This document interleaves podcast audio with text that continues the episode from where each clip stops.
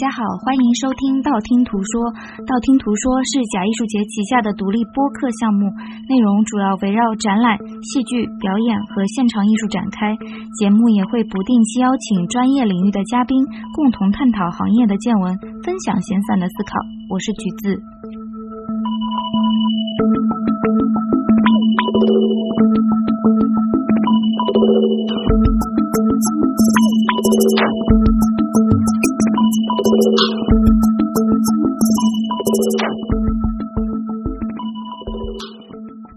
播客配套的补充图文索引已同步更新在微信公众平台“假艺术节”。那本期道听途说的嘉宾是我的好朋友 Leo 徐，Leo 徐现在是卓纳画廊香港空间的资深总监。下面邀请我们的嘉宾简单做一个自我介绍吧。大家好，我是 Leo 徐徐宇。我是 David Warner，卓纳画廊的资深总监，负责画廊的亚洲业务和发展。呃，我也是假艺术节的老朋友。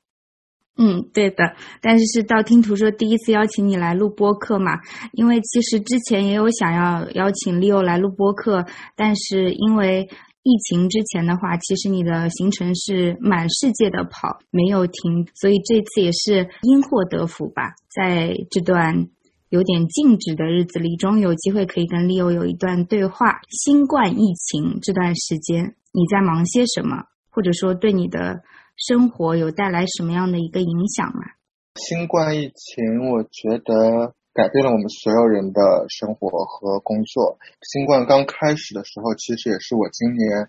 二零二零年很好的一个开端。我们做了台北的博览会，非常的成功。你在一种非常。呃，兴奋、激动的这种状况里面，突然你感觉整个世界被打断了，你的世界戛然而止。然后呢，我就一路的在奔跑，从台湾回香港，香港回台湾，然后台湾小住了半个月，再去洛杉矶，再去纽约，最终再回到香港，然后就一直卡在香港到此时此刻。这六七个月里面，其实特别有趣，人经历了很多很多的波峰波谷。当时疫情刚开始的时候，你觉得这可能是一个区域性的一个问题，所以呢，我比较乐观的一个人，至少我觉得因祸得福，你有一个时间可以停顿下来修复自己。因为就像你刚刚说的，我在艺术行业的工作，尤其是去了 David Warner 卓纳画廊以后呢，其实我一年三百六十五天就一直在飞。虽然我 base 在香港，我住在香港。但是我可能一个月只有七天的时间留给香港，剩下来的时间就在亚洲的各个城市里面飞来飞去，去博览会，去艺术家工作室，去美术馆，去拜访客户，看不同的展览，做不同的 research。所以你感觉整个人就在一个高速运转的一个皮带机里面，从来就是没有任何停止的一个时间。然后香港对我来说就像一个大的机场一样，永远就是在不停的转机，不停的去下一站。然后你就觉得最初的时候特别的亢奋，年少的时候向往的那种，觉得这个可能就是被写进了 professionalism 其中的一部分，professionalism 下面一个分支，生活方式，不停的全世界在飞，特别向往，觉得这是一个成功的一个暗示。但是后来觉得其实这是非常不健康的，也是非常俗套的，呃，约定俗成的一种没有必要的一种方式。新冠刚开始的时候，我突然觉得。虽然疫情很糟糕，是一个我觉得世界的一个我觉得一个悲剧，但是我觉得从某一种角度来说，你也因祸得福的得到了一个外力，让你生活可以停下来一下，你可以有非常多的时间去反思自己，重新去内审观看自己，就是说其实应该做什么，到底做了什么，重新去理解自己的一天的二十四小时。但是呢，就在这个时候，你突然觉得，哎。整个世界都沦陷了，然后你突然发现又进入了另外一种不在飞行模式里的跟全世界的一种赛跑，整个世界都在自我拯救，都在自我反省，都在寻找新的突围的一种方式，然后你又进入了另外一种漩涡里面，所以我觉得这个也是可能新冠疫情给人带来的特别的一种。状态。关于这个 professionalism 的讨论可以之后，但是有一点我其实特别感兴趣，很想跟你提问，就是说，作为朋友，我知道你这段时间开始看一个排球的漫画，叫做《排球少年》，对吧？好像有一点 obsessed。对，就是我非常的倾心于这部漫画。我发现这个漫画的过程，其实也是在我就是有一种全球流亡的这么一个过程当中，就我不停的从一个城市换到另外一个城市，不知道自己下一站在哪儿。就是我从台湾发现可能要搬到纽约去，临时可能工作一段时间，回纽约的总部工作的时候，有一点点茫然，就是觉得我之前对自己的所有的构想。都被打破了，可能要给一个上下文，就是我是中国人，我是个大陆人，我 base 在香港，我在香港工作，负责这个国际画廊的亚洲的事务，我非常迷恋亚洲的这么一个概念，我觉得这个是一个二十一世纪特别有潜力的一个新的一个战场，就像我觉得 Star Trek 里面说的，这是最后的一个 frontier，最后的一个前线。值得去探索，尤其作为一个亚洲人，作为一个中国人来说，所以其实去美国工作，去纽约工作，对我来说是可能迫不得已的最后的一个无奈的一个选择。所以，当我二月份去美国的时候，先去洛杉矶做博览会，然后觉得博览会很成功，但是你突然觉得世界可能被割裂的时候，有一种茫然的感觉。就像我之前说，我过去的可能两年半的生活里面，就是一直在飞，所以呢，飞行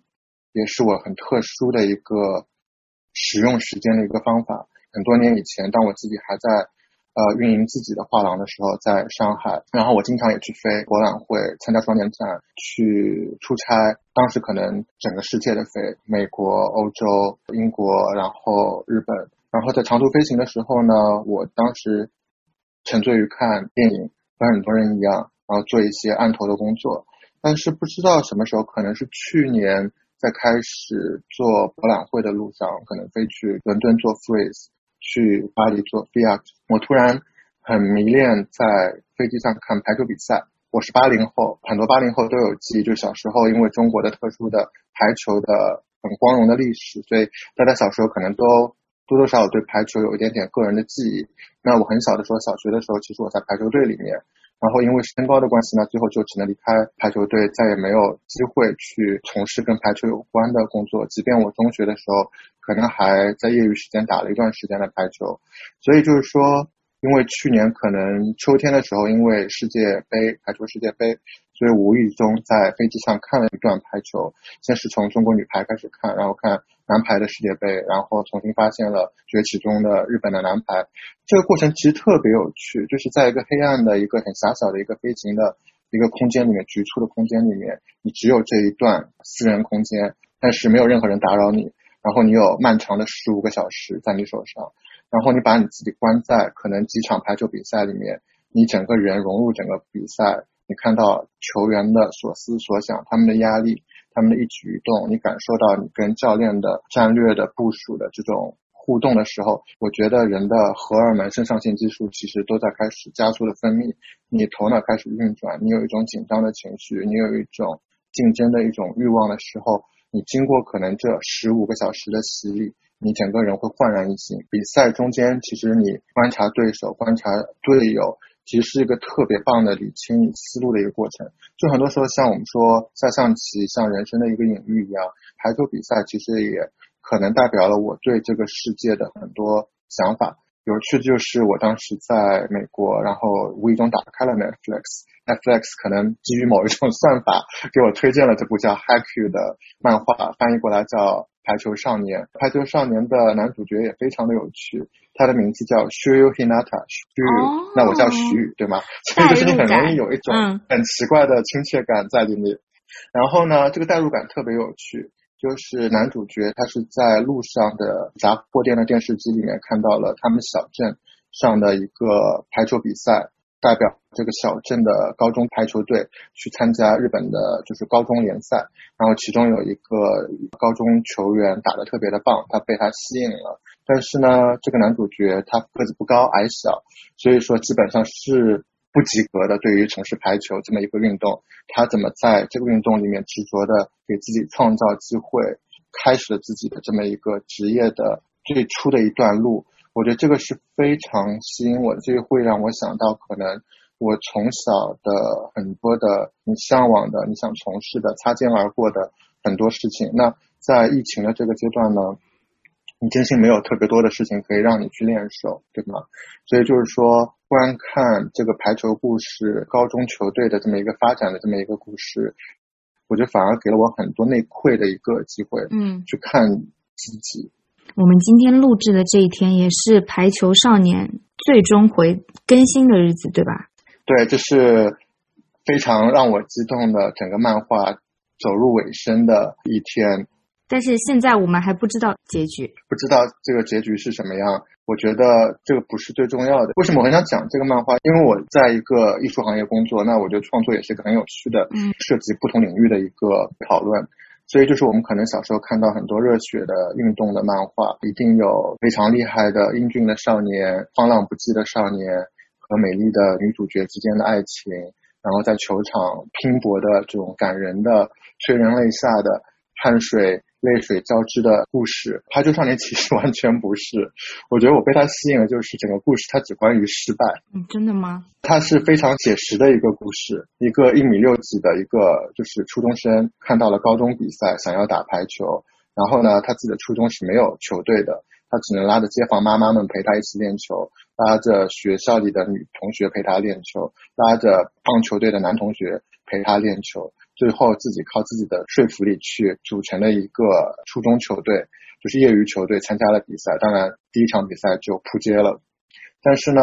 他没有放弃，他进了高中，找到了很棒的伙伴、竞争对手，带着自己非常粗糙的技巧、非常被人嫌弃的这么一个矮小的一个身高，在球场上面靠自己的直觉、靠自己的这种意志力开始锻炼自己，然后也去感染了周围的人。那我觉得这个是非常打动人的，就是说我们一直会讲一个人怎么痴迷于自己喜欢的东西，怎么执着。但是很多时候，我觉得在现实里面，执着是一个淡薄的事情。大家其实往往会把执着投射在别人对你的塑造上面，而不是你去塑造周围的这么一个群体。但是我觉得最吸引人的是。整个漫画从可能第一回到最终，这个男主角其实一直没有开挂这件事情。他功成名就了没有？他完全没有。他拼了命，各种向别人学习、偷师练习、苦练，好不容易跟他的队友磕磕绊绊的打进了全国联赛，争夺前八的比赛的时候，他突然现场发烧倒地，被送去了医院，然后整个球队也就止步于前八的这么一个比赛。然后画面戛然而止，再一转镜头到了高二，他们是还是没有打进最终的比赛。然后到了高三，他们可能只拿到了，我如果没有记错，可能是前四名。所以就是说，跟我们所有知道热血漫画不同的是，在他高中的拼搏的历程里面，很多人很关注他，觉得他是一个怪杰，矮小的身高，非常快的速度，运动神经很敏感，非常的拼搏，非常的忘我。但始终没有成功。所有的星探或者说那些教练，虽然眼前一亮，但最终都会迫于现实问题，不会去选择他。因为怎么可能有那么矮小的队员走在排球的真正现实的一个比赛场上，对吗？然后呢，就是这么一个少年，突然觉得自己不想要放弃这么一个机会，然后托人引荐去了巴西去练习沙排。在巴西学会如何平衡自己身体的保护、修养、体能的修复和锻炼，学习当地的语言，送外卖养活自己，然后去参加球队的比赛，最终绕了一圈。当他高中的同学，当他当昔日的同伴，在国际的俱乐部打比赛，甚至去了里约奥运会，在里约就是送着外卖，打着当地的啊沙滩排球比赛。然后，直到有一天，他有机会回到日本参加日本的国内的联赛。即便在联赛当中，他有了长足的进步，大家眼前又再次一亮，觉得哇，那么一个小个怎么能打得那么的棒？但是同时，他仍旧不是现场可能最瞩目的这一个人。嗯，那这个差不多也就是中回之前的这么一个故事。即便是他在回到日本的联赛的第一场比赛，按照惯常的，就是说故事的思路，嗯。他应该是多么星光熠熠，对吗？那即便是如此，最后一球得分的那球也不是他扣下来的。所以我觉得这个是特别写实的，也是特别残忍的一个漫画。嗯，就是说他教会你很多东西，教会你如何去认清现实，认清自己，找到自己，不放弃提升自己的方法，但是也要找到自己平衡自己、妥协的一种方法。对，好比说我们看到的几乎清一色所有的运动漫画，男主角一定是一个英雄式的一个人物，但是在这个漫画里面，他其实从最初高中时候，他角色设定其实就是比赛中间打快攻的一个掩护型的一个选手，他觉得他做到最好，他可可能就是一个最棒的一个掩护者，所以我觉得这个是对人有非常多启发的一个漫画。然后也是我觉得特别让我感谢这个漫画，就是说可能从二月一直陪我到七月，陆陆续续的让我看到了很多对人生的一种折射、一种反思，怎么去重新理解自己工作、自己职业的得失，怎么去反观自己。嗯，那我听下来啊，因为今天是大结局嘛，你现在还没有看，对吧？你对这个结局会有什么期待吗？或者说会有什么设想吗？我对结局其实没有太大的期待。我觉得整个故事最棒的地方就是它形成了一个很有趣的一个世界观，或者说很有趣的一个掌握自己人生的一套哲学方式。嗯，我觉得这个是让我特别激动的一部分。比方说，我们认识很多年，经常会听我讲，不管是工作、生活，好比说，甚至在恋爱里面，最棒的就是你的这么一个 partner，你的竞争对手，其实都是你最好的球队的战友，也是你最好的竞争的朋友。当你们打得好的时候，high five；当你们就是表现失败、挫折的时候，你们互相能够寒暄。互相能够彼此加个油激励，我觉得这个是可能从小最吸引我的一个地方。嗯，你刚刚有谈到一个词“失败”嘛？我觉得这词很有意思，尤其是把它跟你的职业生涯连在一起。因为虽然是好朋友，但我其实是你的后辈嘛，对吧？所以就是在我们的眼中，你的职业生涯在一条非常高速的赛道上发展的。刚开始是在美术馆，然后去了商业画廊，然后又有了自己的空间 Leo s h i Projects，然后现在到了 Davis Warner。应该，如果我没记错的话，你加入的时候，甚至到现在，其实你也是画廊所有总监里面非常年轻的一位。在我们看来，其实你的职业生涯跟失败没有什么关系。但与此同时，我又知道说，你好像一直带着一个批判性的眼光在看待自己过往的这些经历，是吗？就是你不觉得自己完全是成功的一个状态？嗯，我觉得可能是随着年龄的关系，我看成功可能变得。不太一样。很多年以前，我觉得自己职业真的是一帆风顺，然后受到很多前辈的、同行的眷顾和支持，有种少年得意的感觉。就像我在关画廊的时候，我当时记得有一天，我可能在朋友圈发过一条消息。记得当时刚毕业去美术馆工作的时候，第一次去伦敦出差，看到了整个世界的顶尖的很多的。选手、美术馆策展人、画廊主、艺术家，你觉得哇，这个世界那么的高深莫测，那么多高手在过招，觉得非常的跃跃欲试。然后你看到这些杂志，你觉得哇，杂志上这些广告，我也希望有一天我也有一个这样的一个空间，不管是美术馆、非盈利空间还是画廊，我希望自己有这么一寸空间，让自己发展。这个空间也能出现在这些杂志上面，有广告，有那些展览的评论写到它。然后你可以看到你的工作出现在美术馆的展览里面，美术馆的收藏里面，能够参与到这些写作评论的讨论里面。然后可能差不多，我画廊的尾声的时候，我后来回顾了一下我自己书架上的那些书和杂志，发现可能自己在二十四、二十五岁时候的很多浅薄的这种许愿，其实。在某一种层面上面，就棱镜的某一个剖面上面，我觉得似乎是成就了的，但是呢，你又觉得似乎什么地方又支离破碎了。就是我希望能够参与其中的那些展览，不管是威尼斯、卡萨尔，还是别的双年展，或者说是别的美术馆的展览。其实很多时候你都能看到，凭着自己的劳作都能留下自己的足迹和脚印，对吧？包括你去看那些杂志出版物，不管是 Artforum、Freeze、Flash Art，到 New York Times、New Yorker，甚至可能我很喜欢的 Fantastic Man，反正可能觉得自己心仪的东西，当你努力之后，你都能可能也留下你的手印在上面。你有你的付出，你有你的成果，但是你总是觉得这个成果不是三维的，也不是立体的，似乎有东西缺失在那个地方。其实我工作也没有那么久，其实我到现在可能也是工作了十五年，但是我很习惯于每一年年底年初的时候会去回顾之前的工作。总觉得就是说有很多意犹未尽的、没有完成的一个使命。在美术馆的时候有很多遗憾，在我做第一个、第二个、第三个画廊的时候有很多遗憾，在我做自己画廊的时候，其实也有很多我觉得没有完成的工作，或者有很多自己的瑕疵。年少轻狂的时候总觉得哇，这个世界好精彩，想要去打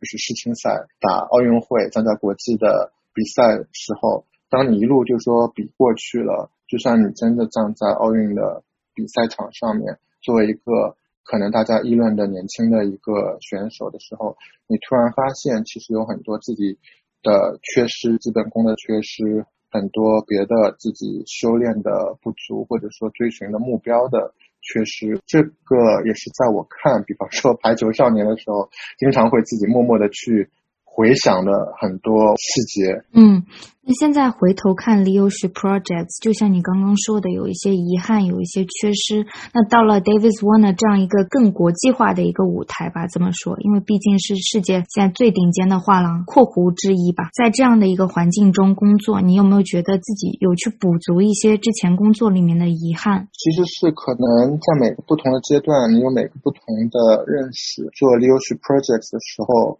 我记得好像是我在假艺术节的采访里面有提到过，为什么我会去做就是 l e o s Project，其实是因为我在前一份工作，我在 James Cohen 画廊，同样一个非常棒的纽约画廊，在上海的分部工作的时候，当时策划了一些中国艺术家的展览，做录像的，做摄影的和混合媒介的。对，呃，我觉得我看到了很多同龄人非常卓越的作品，为之激动。非常的亢奋，那个是二零一一年在威尼斯双年展的路上，我突然拿了一本 Masha Tucker 的自传，叫《A Short Life of Trouble》。Masha Tucker 也是大家可能非常熟悉的纽约新美术馆的创始馆长，嗯，然后也是全美首个女策展人。她当时在惠特尼美术馆工作，策划了 Richard Tuttle 的个展。受到了美国舆论的攻击，觉得这个展览非常的荒诞，然后这个女策展人到底在干嘛呢？所以她也因为这个丢失了工作，从此转向了新的探索的方向，创立了这么一个我觉得非常不同的一个地标性的一个美术馆，叫新美术馆。那整一个这个故事呢，我觉得非常的吸引人，你觉得被一种力量感召，你想做一点事情，跟你的同伴、你同龄的同代的艺术家、你同代的可能策展人或者收藏家，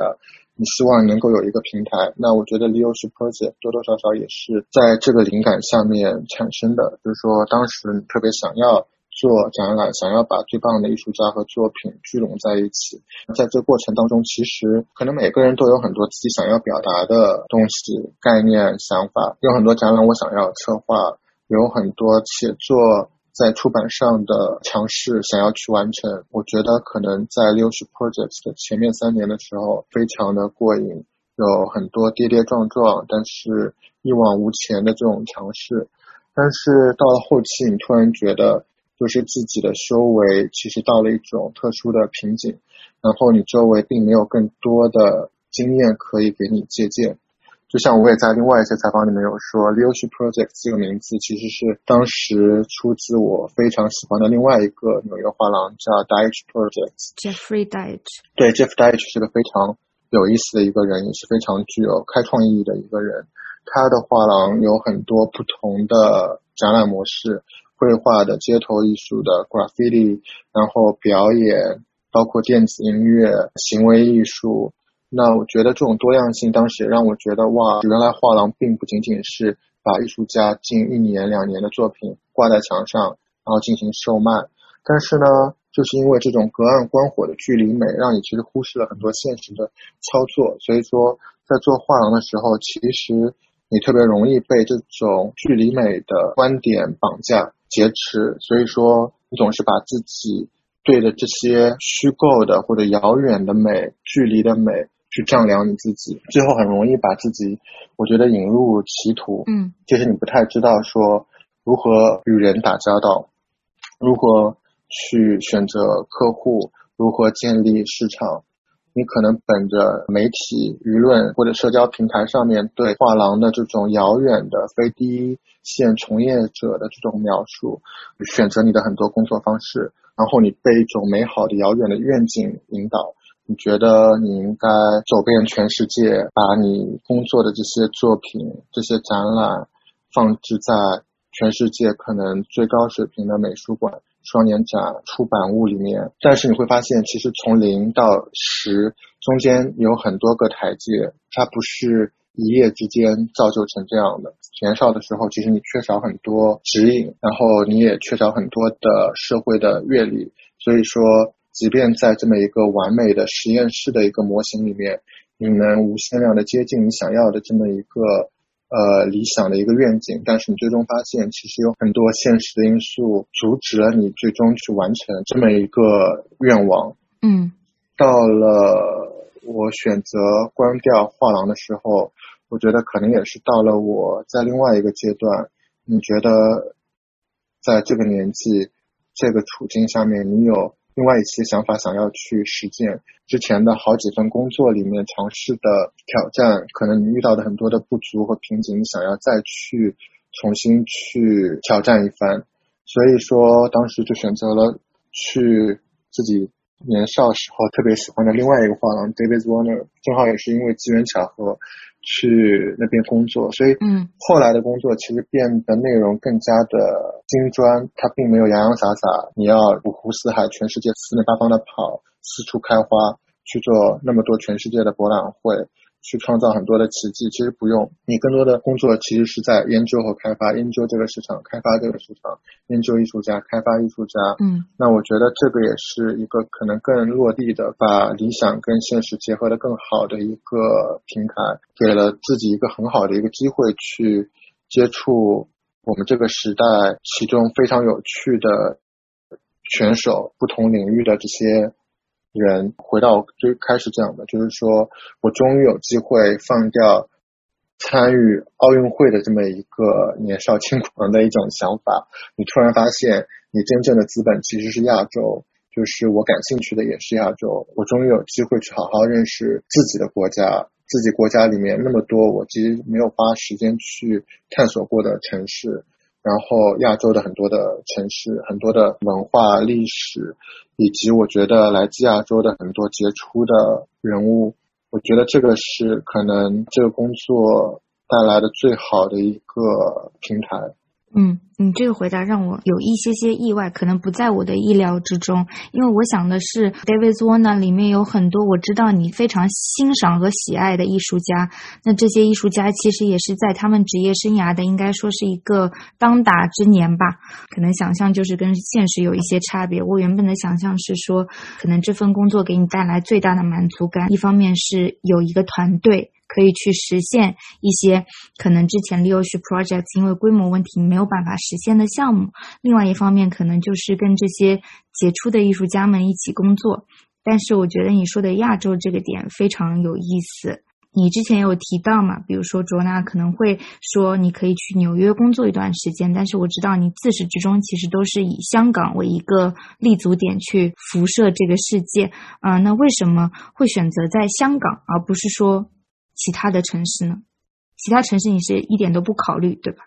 呃，我在北京工作过两年，我经历了奥运会时候的北京，然后我觉得我很幸运去看到北京当时的这么一个多样的、高速的奇观式的这么一个发展。然后我在上海世博的时候回上海工作，差不多又工作了将近七八年，我对上海的城市的不同的角落有了更。新的理解，这个也其实陆陆续续的反映在我当时 Leo Projects 的很多展览里面。对，包括我当时画廊最后一年在纽约的 Metro Pictures 画廊做了一个关于 J.G. Ballard 的一个展览，因为 J.G. Ballard 其实他的个人的童年，他的个人的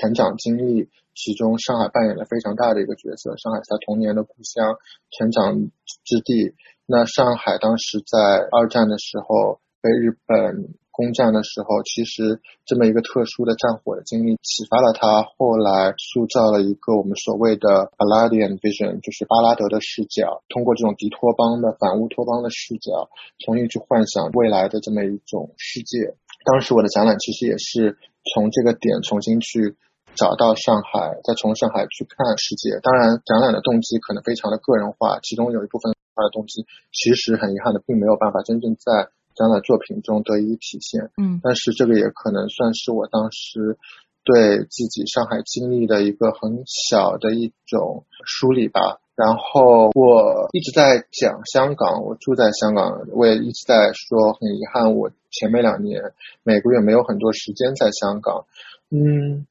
我觉得不是说我。内心有像热爱我的老家上海一样的热爱香港，只是我觉得香港对我这一代八零后的人，他有很多情节在里面。可能在九十年代初的时候，香港的流行音乐文化、流行音乐文化背后牵动的视觉造型、偶像文化，香港的影视制作，包括当时从香港带进来的生活方式，对可能更国际化生活的向往，我觉得香港是一个很好的一个。反射的镜子，嗯，香港其实一直在我记忆里面代表了很独特的现实、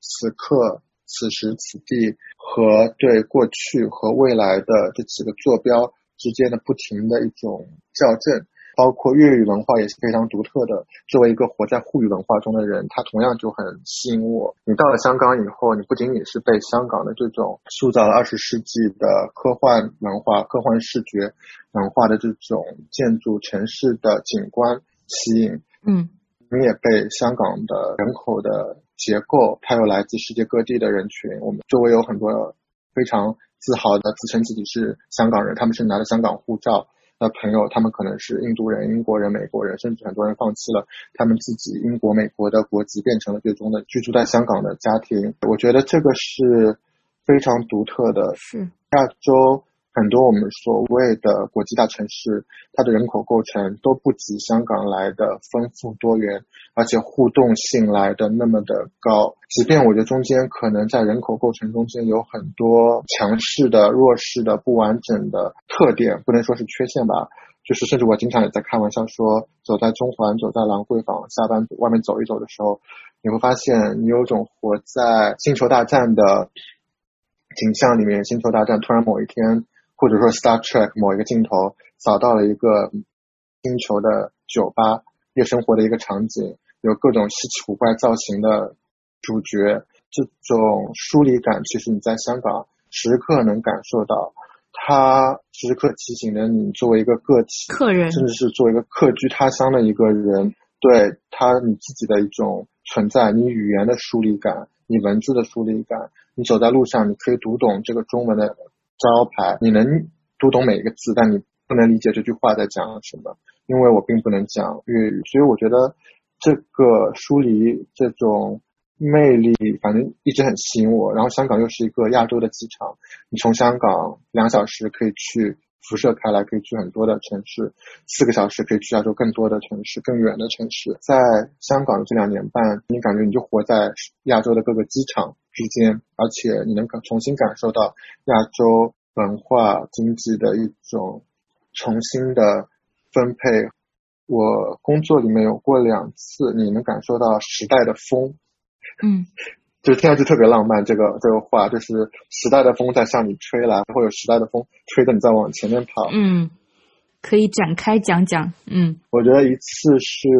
刚工作的时候。中国当代的崛起，你能感受到这个风，西风在往东边在吹，四面八方。对，哇，你听得到这个风声在你周围。一直到我开画廊的时候，我记得二零一一年，我觉得我其实是个运道特别好的人，在那个时候，你做这个画廊，你真觉得就是你是搭着一个顺风车走到了国际的舞台。那我觉得今天一样，亚洲这股旋风的一个崛起，也是大家时时刻刻在。艺术的竞技场上能够感受得到的，嗯，但是这两年其实香港作为城市来说，它命运有点跌宕嘛。那作为艺术从业者，在这样的跌宕的城市命运中，你的感受深刻吗？大环境的起伏对你的工作影响大吗？其实我很难讲跌宕或者起伏对工作的影响。就像我在说我在看《排球少年》的时候，我一直觉得你人生最坏的遭遇、你的困难、你的阻力、你的短板、你自己的缺陷，其实都是构成你塑造你的最有意义的东西。没有了这些，你也不是你现在的你，对吗？嗯所以我一直觉得我特别幸运，我在这个时间段在香港工作，我能够真正看到香港它之所以成为香港独特的魅力，它的优势。不管有多少人在互联网上唱衰香港，我觉得它有它的经济的、金融的、文化的、地理的这些优势，这些优势始终不能被取代。作为一个文化工作者，你对它的历史就像剥洋葱一样，还在一点点打开的一个阶段，你越来越被它吸引。那我觉得香港本地的社群、香港人、香港的这些像我一样短暂的这些居民，都是非常有趣的了解、研究，我觉得甚至交往的对象。可能过去的两年半里面，我对城市的理解，或者说我对一个地缘文化的理解，可能从来没有那么的清晰。你在一个可能多个维度重叠的这么一个运动竞技的赛场，一方面你站在亚洲聚光灯下的艺术市场、艺术的竞技场，另外一方面你看得到香港怎么作为一个国际政治的棋盘上的一个棋子，另外一个维度的一个竞技场。我觉得就是作为当代人，其实这是一种非常好的运气，你有那么近距离的去观看这些发生在你周围的事情，我觉得远远要好过躲在手机背后，只是靠滑动屏幕。去了解，嗯对，我觉得我蛮幸运的。嗯，那刚刚有提到亚洲的经验嘛？我知道，就是卓纳画廊其他的总监可能是分布在世界各地。那从工作的角度来讲，你会有这种所谓的 peer pressure 吗？我只是纯好奇。peer pressure 从来我觉得都有，我是一个 对 pressure 特别敏感的一个人。从我第一份工作在美术馆的工作，我就一直有 peer pressure。嗯我不是学艺术史出身的人，然后我自己因为读书的时候想要做艺术，想要做摄影，想要做视觉艺术，想要做绘画或者想要做音乐，然后又想要写诗，所以就说你希望能找到一个表达的一个舞台，最终可能落脚点到了美术馆。当时是美术馆、当代艺术馆、现代美术馆，我觉得在中国雏形的一个阶段，所以你有很多 peer pressure，来自台湾同行的 peer pressure，来自日本同行的 peer pressure，来自国际四面八方的这种 peer pressure。你觉得自己所在的这么一个本土的领域百废待兴，连最基础的基础建设都还没有完成的时候，你永远是非常的紧张，你有种惊慌不知所措，盲目的看着世界。你周围的人可能有美院毕业的，有博士，有硕士，然后还有很多我觉得从西方来的，在中国取经的，在中国工作的外籍人士。所以我觉得 peer pressure 是一直在的。就像我说的，人生其实就是一个球场，你最棒的经历就是你周围有最棒的队里的队员，他们是最棒的竞争对手，也是你最好的合作伙伴。当你的球队走到国际的赛场上去的时候，或者说一个开阔的赛场上去的时候，有很多很棒的球队在一起。到了我现在的工作，认知发生了很多的变化。就像我们经常讲到世界，我们就会想我们要跟世界不同地方的人学习。中国人很爱抱着课学习的心，然后我们要走出去，我们要争光，我们要打比赛，我们要在奥运赛场上。就是这是可能是从小被你周围的世界塑造的一个结果。在我新的工作里面，我突然觉得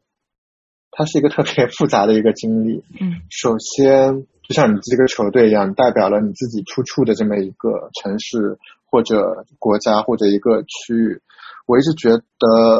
当你工作到一定程度的时候，你要塑造的是一种信心，信心必须来自于你自己的成就和你自己的锻炼。另外一方面，我觉得这个 peer pressure 是来自于你跟不同区域、不同国籍的同事的这种竞争跟叫板。我觉得这是非常良性的，就像你在球场上面是一样的。同样，我觉得来自亚洲的不同的选手，我觉得大家的竞争也是非常激烈的。不同的背景、不同的工作方法。对，韩国市场有它的强劲。日本市场有它的历史，中国市场有它的无限的空间。最好的球员都在赛场上面展现他们最好的球技。我觉得，嗯，可能 peer pressure 只是一个开始。明白，那这个 peer pressure 谈完，我想谈一谈这个 leadership 的问题。因为其实现在你作为总监有自己的一个团队了嘛。那之前我们也有谈到说，在职业生涯里面可能会觉得这个 mentorship 的一个呃所谓的缺席，可能会对我们的选择造成很多的影响吧。怎么说，嗯，那现在你自己也在做 mentor 的一个角色，对吧？有很多新一代的艺术从业者慢慢的涌入这个行业。那对于他们，你会有什么样？的一个建议，或者说比较中肯的一些忠告吧，这么说。我们的这个行业，我们这样说，它是可能从我开始的时候是 beta 一点零，或者是内测版，现在可能变成了 beta 二点零的中国或者亚洲当代艺术的这么一个版图下面，我觉得很难有一个忠告，或者说一个很短的一个意见。我只能说，可能分享一下我自己的。就是说，成长的一个经历，嗯，这个经历真的就很像排球少年的经历，充满了各种我觉得挫折或者失败，然后和很多侥幸的因素在里面。我记得很清楚，我在大学还在自己拍照，想要做音乐，想要做各种东西，觉得天空好大，你终于有一天可能要破茧而出的时候呢，你突然在想。互联网上看到的这个世界朦朦胧胧的，好像有些地方叫 gallery，有些地方叫 museum，有一些 publication，有这些 festival，有这些 biennale。嗯。但是我们周围有什么呢？就是你突然就觉得你好像走出厦门，周围是非常寡淡的。我读书的时候，我看上海双年展，我看了可能七次，觉得终于在现场看到了这些作品，这些作品都走到了线下。然后我记得当时去看有一个非盈利空间叫比翼。嗯，看了无数次。然后我当时去看东大名创库有一个画廊叫易安，我也是每个礼拜从学校大学城坐班车回来，拿着照相机在上海逛拍照，一定会路过的一个画廊。然后当时在想说，这个世界的方圆到底有多大？有到底有多少选择是留给你自己的？嗯，我记得当时。我是托了我英语老师的关系，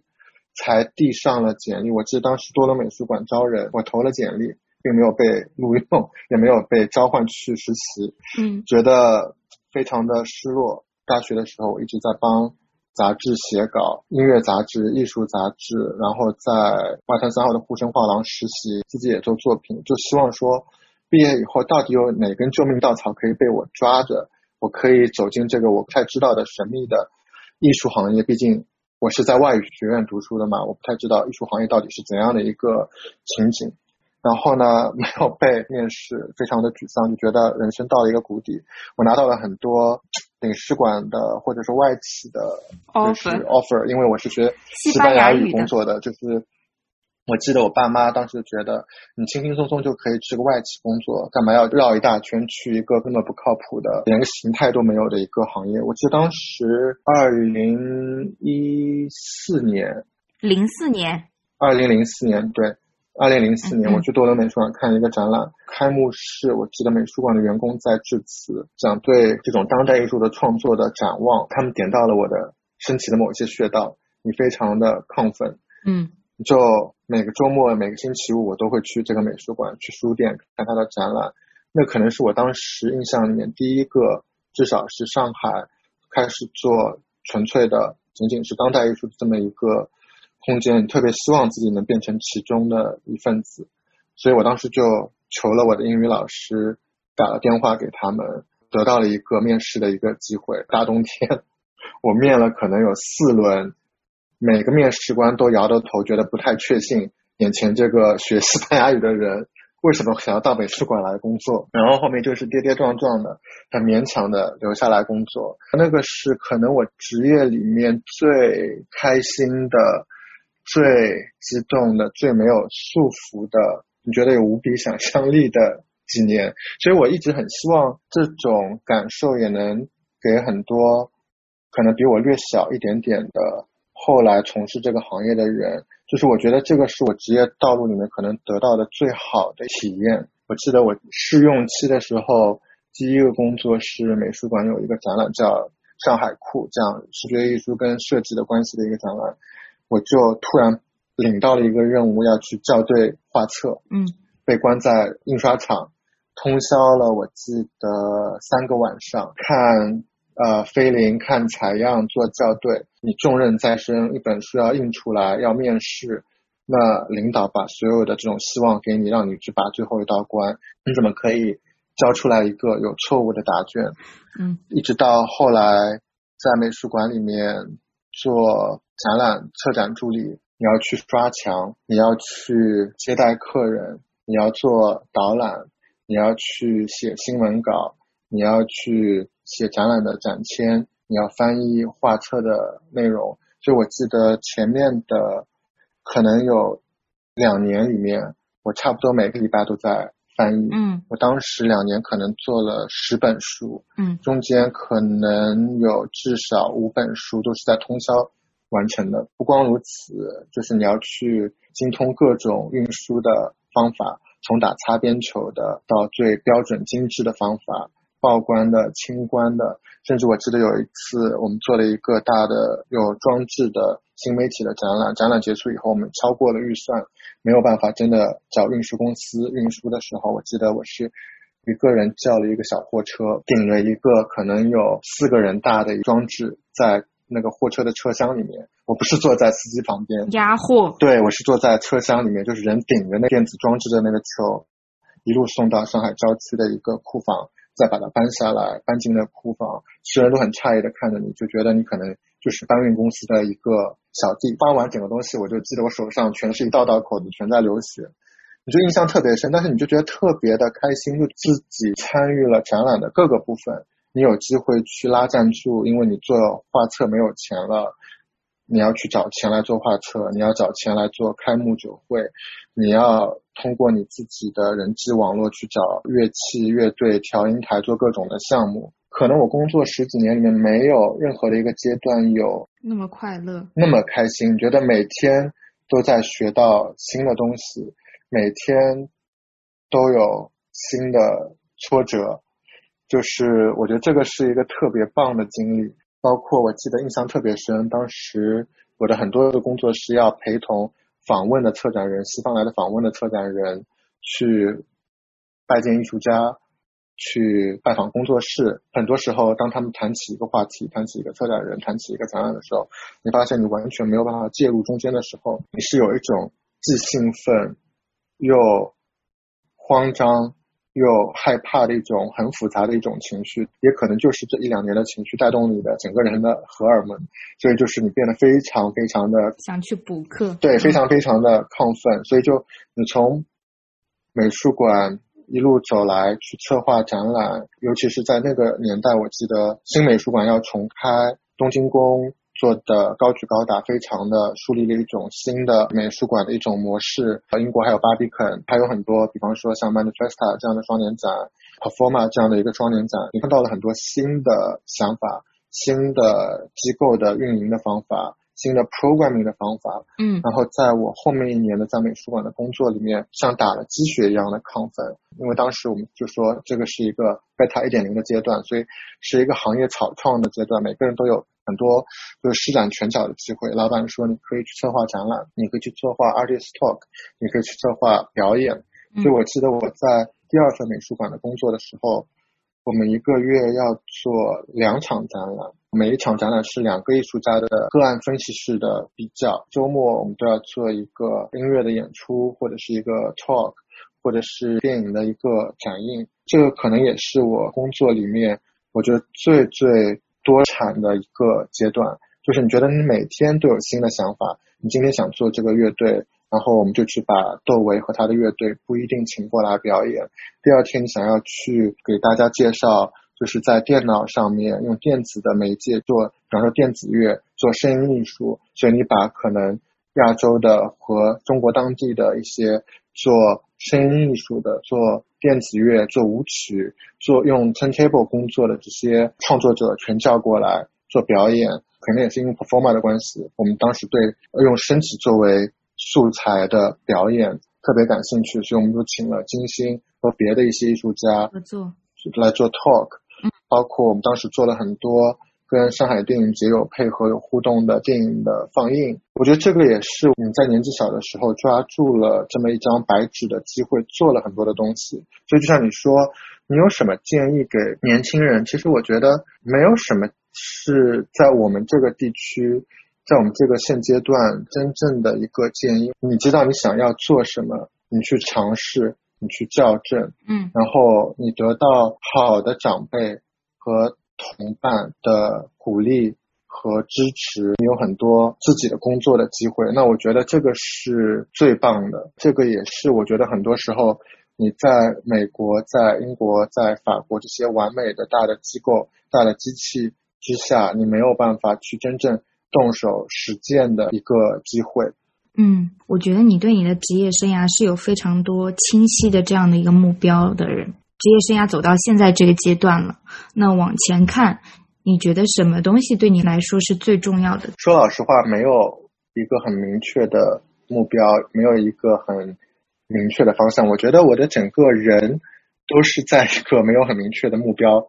很明确的方向中一直活到今天。嗯，就是我毕业的时候，我想要做艺术，我连策展人做做些什么我也搞不清楚，就是觉得想要去美术馆，因为我觉得我被那些美术馆的展览、那些表演作品、那些音乐作品给吸引了，觉得这个是我想象不到的美术馆的一种形态。那我做了两年的美术馆，其实你人的目标。或者说，你人的愿景其实是你生活的周遭、你周围的朋友和你所在的这个大的社会环境一起塑造给你的。就像我说，我从来不知道我下一步要干嘛，但是我时时刻刻就会在生活里面遇到很多的朋友或者很多的 mentor，他们会突然在某一个时间出现，嗯，把你带到下一个方向、目的地，嗯。我大学最后一年的时候，我有一个非常棒的英语老师。我们每次在英语课的时候，我跟他，我们从来不讲课堂书本的内容。我们从费里尼讲到安东尼奥，你讲到帕索里尼，讲到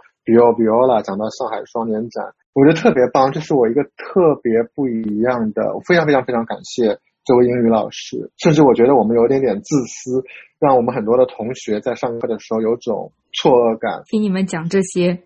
对，就是，但是真的就是，我们可以一节课都在讲这个，甚至我们一节课就在看一部我们觉得非常棒的艺术电影、作家电影或者一个艺术家的录像作品。在我可能找工作面试遇到挫折的时候，我觉得我可以很相信他，打电话给他，他用他的人际网络再把我推荐给了美术馆，给了我第二次去面试的机会。我觉得这个是我职业的一个转折的点，然后在。另外一边，即便是在我实习的阶段，早于可能找工作的阶段，不好意思，我有点啰嗦。不啰嗦，请讲。当时上海有了一个画廊叫沪生画廊，在外滩三号，现在还在。对，当时眼前一亮，就是你找了非常棒的建筑师，重新去改建这么一个历史的建筑，在我们非常明信片式的外滩的前沿，塑造了一个生活方式的综合体。当时外滩三号做的展览。非常的棒，有一系列的很出彩的中国当代艺术家的个展和群展。当时我记得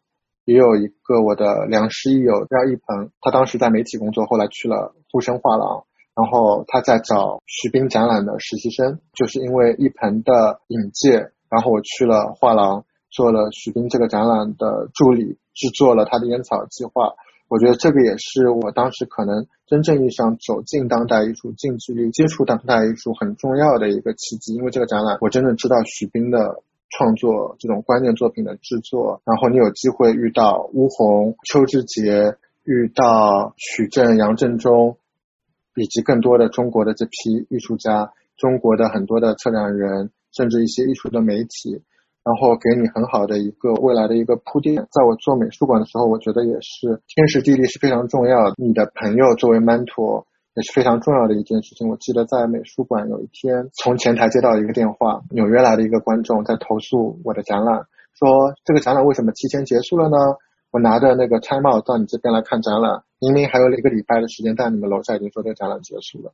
然后我只能惊慌失措走下去给他解释，可能是中国特色的机构经常会随心所欲的改变展览的时间，那非常抱歉，那我带你去我的办公室，我重新给你讲解这个展览，给你看这个作品。在这个时候，我就结识了一位新的朋友，也是我可能整个历程里面非常重要的一个人，他叫 Daphne Ayers，他是。马上要开始的光州双年展的策展人，嗯，也是前面的七年的鹿特丹 Vet de Vet 这个美术馆的总监，嗯，在零六年到一一年，他其实在上海，当时纽约大学还没有进驻上海的时候的纽约大学临时的分部教书，然后他也是纽约 Performa 双年展的策展人，不打不相识，认识了以后呢，有了很多的讨论工作。下班的时候，从美术馆我会坐公交车去淮海路找他聊天，我们讨论各种艺术家的作品，想象有没有一种可能性，把纽约的那种 alternative space，就是比较糟糕的直译过来，所谓的可替代空间，地下一点的，其实也就是某一种非盈利的空间，这种模式能够移植过来，跟他认识的这几年里面，其实完全改变了我对整个世界的想象。你突然觉得，就是说，纽约的艺术世界没有离你那么遥远。他的一些工作方式，不管是邮件的写作、谈吐、交往，自己研究一个课题，非常的启发我。嗯，作为一个土耳其人，在纽约读书，搬到上海来工作，他很快的融入了上海的群体。他非常独立的、自主的，能够去检索上海的文化的历史，从上海找到了。东亚或者中亚的这么一个他当时立足的一个课题，他在表演艺术里面找到了他自己研究的一个方向。嗯，我觉得这个可能是在我当时给我非常非常好的启发和支持，也是一个后盾。嗯，就让你觉得世界没有离我们很远，方法有这几套在这边，你甚至可以在这里总结出来更多自己的方法。也是因为这位朋友当时。的介绍和开拓的眼界，后来我找到了更多的工作的可能性，然后一直到看到 Masa Taka 的那本书，到找到了当时和我一起创办画廊的合作的伙伴，我们一起开创了画廊，然后包括当时的艺术家们，我们一起跌跌撞撞的走过了七年，做了很多。我觉得你看的这些书，看的这些杂志，听过这些经典的展览。这些了不起的、有创造力的 programming 的方案方法，以后你终于得以有机会在自己的平台上面大显身手，然后你的这些项目、你的这些作品开始出现在《纽约客》《纽约时报》Art Forum 的时候，你觉得有一种小小的成就感，然后你有一种推动力，让你自己去探索更新的东西。嗯，然后呢，又是在这个时间点，我北京另外一个好朋友一起打电话给我。说 David Warner 在找人，他们想要开进亚洲，他们终于要来了。我觉得你的画廊、你的工作、你的审美气质，跟 David Warner 很多默契的地方。我这位朋友非常有趣，花了整整两年的时间游说我。这就是说服我关掉画廊的，其实不是 David Warner，反而是我的一位好朋友。我真觉得就是说，人生有很多很多的际遇，对，就是说它改变了你对世界的。理解和认识，就好比说，如果我二零零九年没有选择从北京回到上海，在 James Cohen 工作，其实我可能个人没有那么深的体验，对一个城市里面不同的人群的复合的感知。比方说，我就不会对 expat community 在上海的外籍人士，他们的文化，他们的内心的想法。他们构成自己群落的这种方式的理解，然后如果不是因为我当时的这位外籍人士的同事，他给我介绍 J.G. Ballard，我可能也不会知道其实旧法租界跟 J.G. Ballard 这种关系。那可能我也不会透过这层关系去看上海其实有那么多现代主义的遗产，二十世纪留下来的很多历史的建筑的、电影的、文学的、视觉艺术的。我觉得很了不起的这些作品，埋藏在了这个城市特殊的一个区域。很多时候，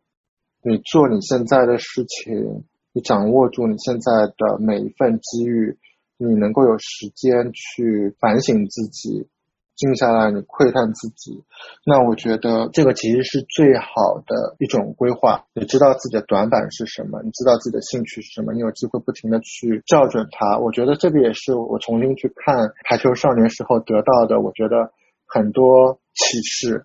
你在每一步的工作中，你对自己肯定有很多新的发现，不管是无奈的发现，还是妥协，还是失败，还是挫折，它都塑造了你。其实看到另外一个你自己的形象和你未来的一条路的景观。嗯，前面我们也聊了很多个人成长和经历中的一些失败和挫折嘛。那么回到工作的视野范围内，其实你身边围绕着很多功成名就的、取得过杰出成绩的艺术家，在你看来，他们在意失败吗？因为我们其实断断续续在讲到失败，我觉得很多观众不太懂为什么一直在讲失败。对的，因为失败其实是我们做这一期可能最。开始的一个初衷，对的。但是我们可能讲着讲着讲偏了，就是我们可能没有太多的在讲失败。但是呢，可能失败也是当时我们在讲 podcast 开始的一个初衷点，也是我可能嗯在讲述我个人历程中间的很多对自己重新的一个反省。对，就像我很多时候会去讲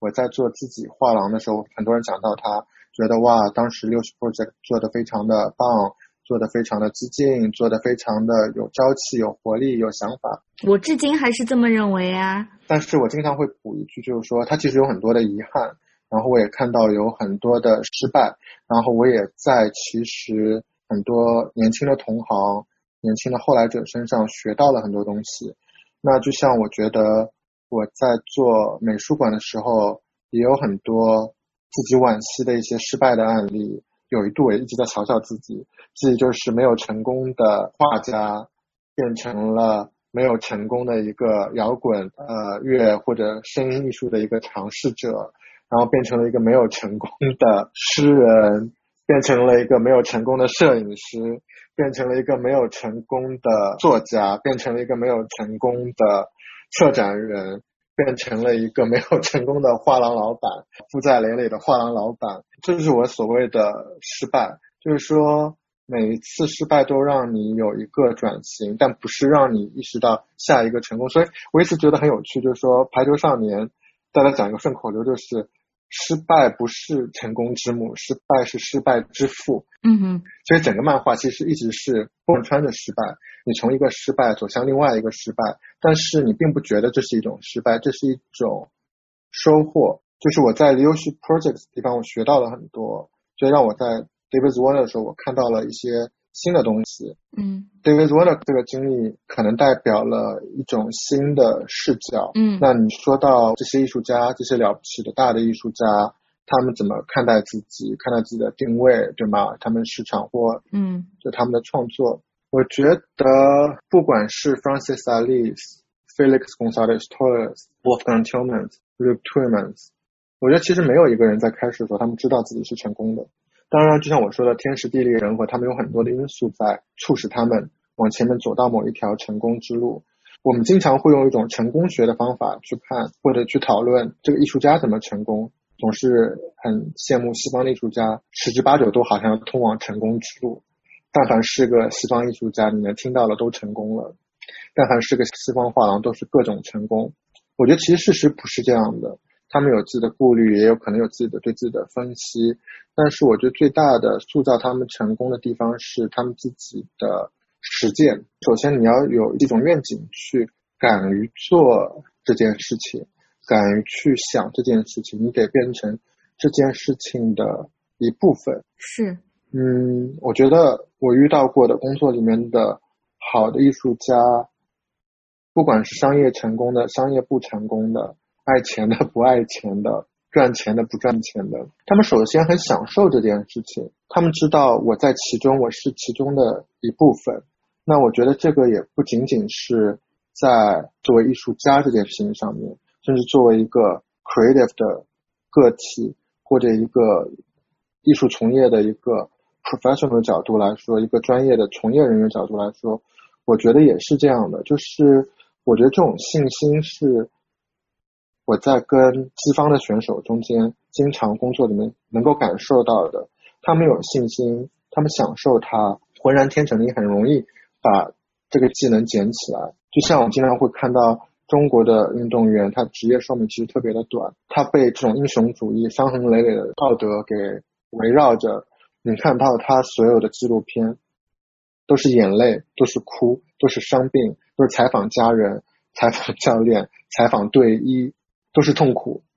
痛苦和掌声。我觉得这个是不对的，就是痛苦和掌声怎么让你追求呢？对吗？好的创作其实也是这样的。创作不是说我只是把自己关起门来闭门造车，或者说我只是永远在网上找一个 JPG，找一个 YouTube 的录像去看西方做了什么，或者日本人做了什么，韩国人做了什么。就是我觉得我们其实应该有一些时候看看自己，看看自己不是说老是去看老祖宗，把四大发明拿出来，把中国绘画拿出来，把中国书法拿出来，叫看看自己。不是说去学的西方引经据典，要看看自己。我觉得有太多的素材，有太多的自我可以去了解，从而你才能知道你其实到底为什么要去讲述这个东西，为什么你要去表达，然后跟你有关的相呼应的表达的方法，它的内容、它的形态到底是什么样子的，而不是应该拿西方的作品作为一把标尺，老是去丈量你自己。我觉得这个可能也是我在行业里面跟那么久以来，我觉得我们可能最缺失的一部分。嗯，不管是作为创作者还是作为从业者，我们总觉得我们能不能站在西方的舞台，是由于西方的伯乐、西方的马可波罗没有在眷顾我们，舞台的阶梯没有放下来，红地毯没有铺给我们，所以我们没有站上去。可能不是自怨自艾，但是我觉得。没有那种激动的欢天喜地，变成其中一部分的那种心，缺少沟通。嗯，我不知道，就是今天大家有多少机会作为从业者，嗯，真的在去跟世界的同行讲话的时候，不仅仅只是非常卑微的去讲述自己的不一样的遭遇，比方说我这里用不了 Google，我这里要用 VPN，我们这里要这样，我们这里要那样，就是沮丧的。头，我觉得，嗯，可以有更多的，我觉得有想象力的东西其实是可以分享的，然后有更多的自我的愿景可以去做这件事情的，嗯，我觉得这个可能是很多艺术家成为艺术家那些大艺术家的原因，不是因为天降使命，他们就变成了了不起的艺术家，或者说因为他们吃的食物不一样，包括我觉得像从业者一样，我们总是觉得我们要。像西方的人一样，这样去写作，这样做一个这样的一个项目，这样的一个 programming，每个人如果有更多的 practice，更多的实践，我觉得可能整个结局就变得不一样。就像我经常会说，中国教育其中有一部分特别好的地方，就是我们其实中国人特别聪明，不光算术好，脑子也转得快。就很多时候遇到一个问题，作品运不来了，这个作品坏掉了，这个作品怎么样了？同样是在就是可能一个地平线上面，中国的这个选手脑马上一分钟之内就想出来十个主意，然后两分钟之后打了电话写了邮件怎么样？这心就运转起来了。可能不是按照一个健康的一个标准，可能有很多的灰色地带、豆腐渣工程的方法，但是 anyway，我觉得大家把东西运转起来了，西方人就觉得哇。这东西怎么可以这样做呢？太惊人了！你打了太多的擦边球，难道不应该做这个、做这个、做这个？就我觉得中国人很机智，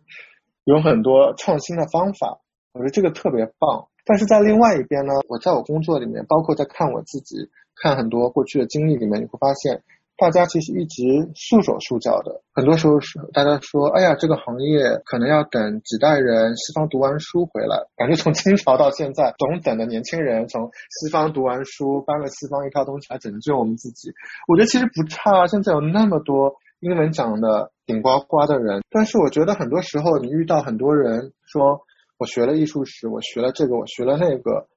但是你会发现，从学习的课堂。到实战的临场，为什么我总是有一个断裂的一个鸿沟在那边？这是一个很让人费解的一个迷局，百思不得其解吗？还是说你其实知道这个的原因？知道，我觉得就一代人有一代人的特点。我觉得独生子女一代以后，可能年轻人都在小时候被教育塑造塑形了，大家都有一个父母的手，有一个师长的手教导你在如何做事情。所以就是说，每做任何一件事情，这个动作、这个规范其实是有一个指导的。缺乏想象力，嗯。然后呢，好与不好这件事情其实是被另外一种道德丈量的。你是不是努力？你是不是花了血汗在里面？而不是以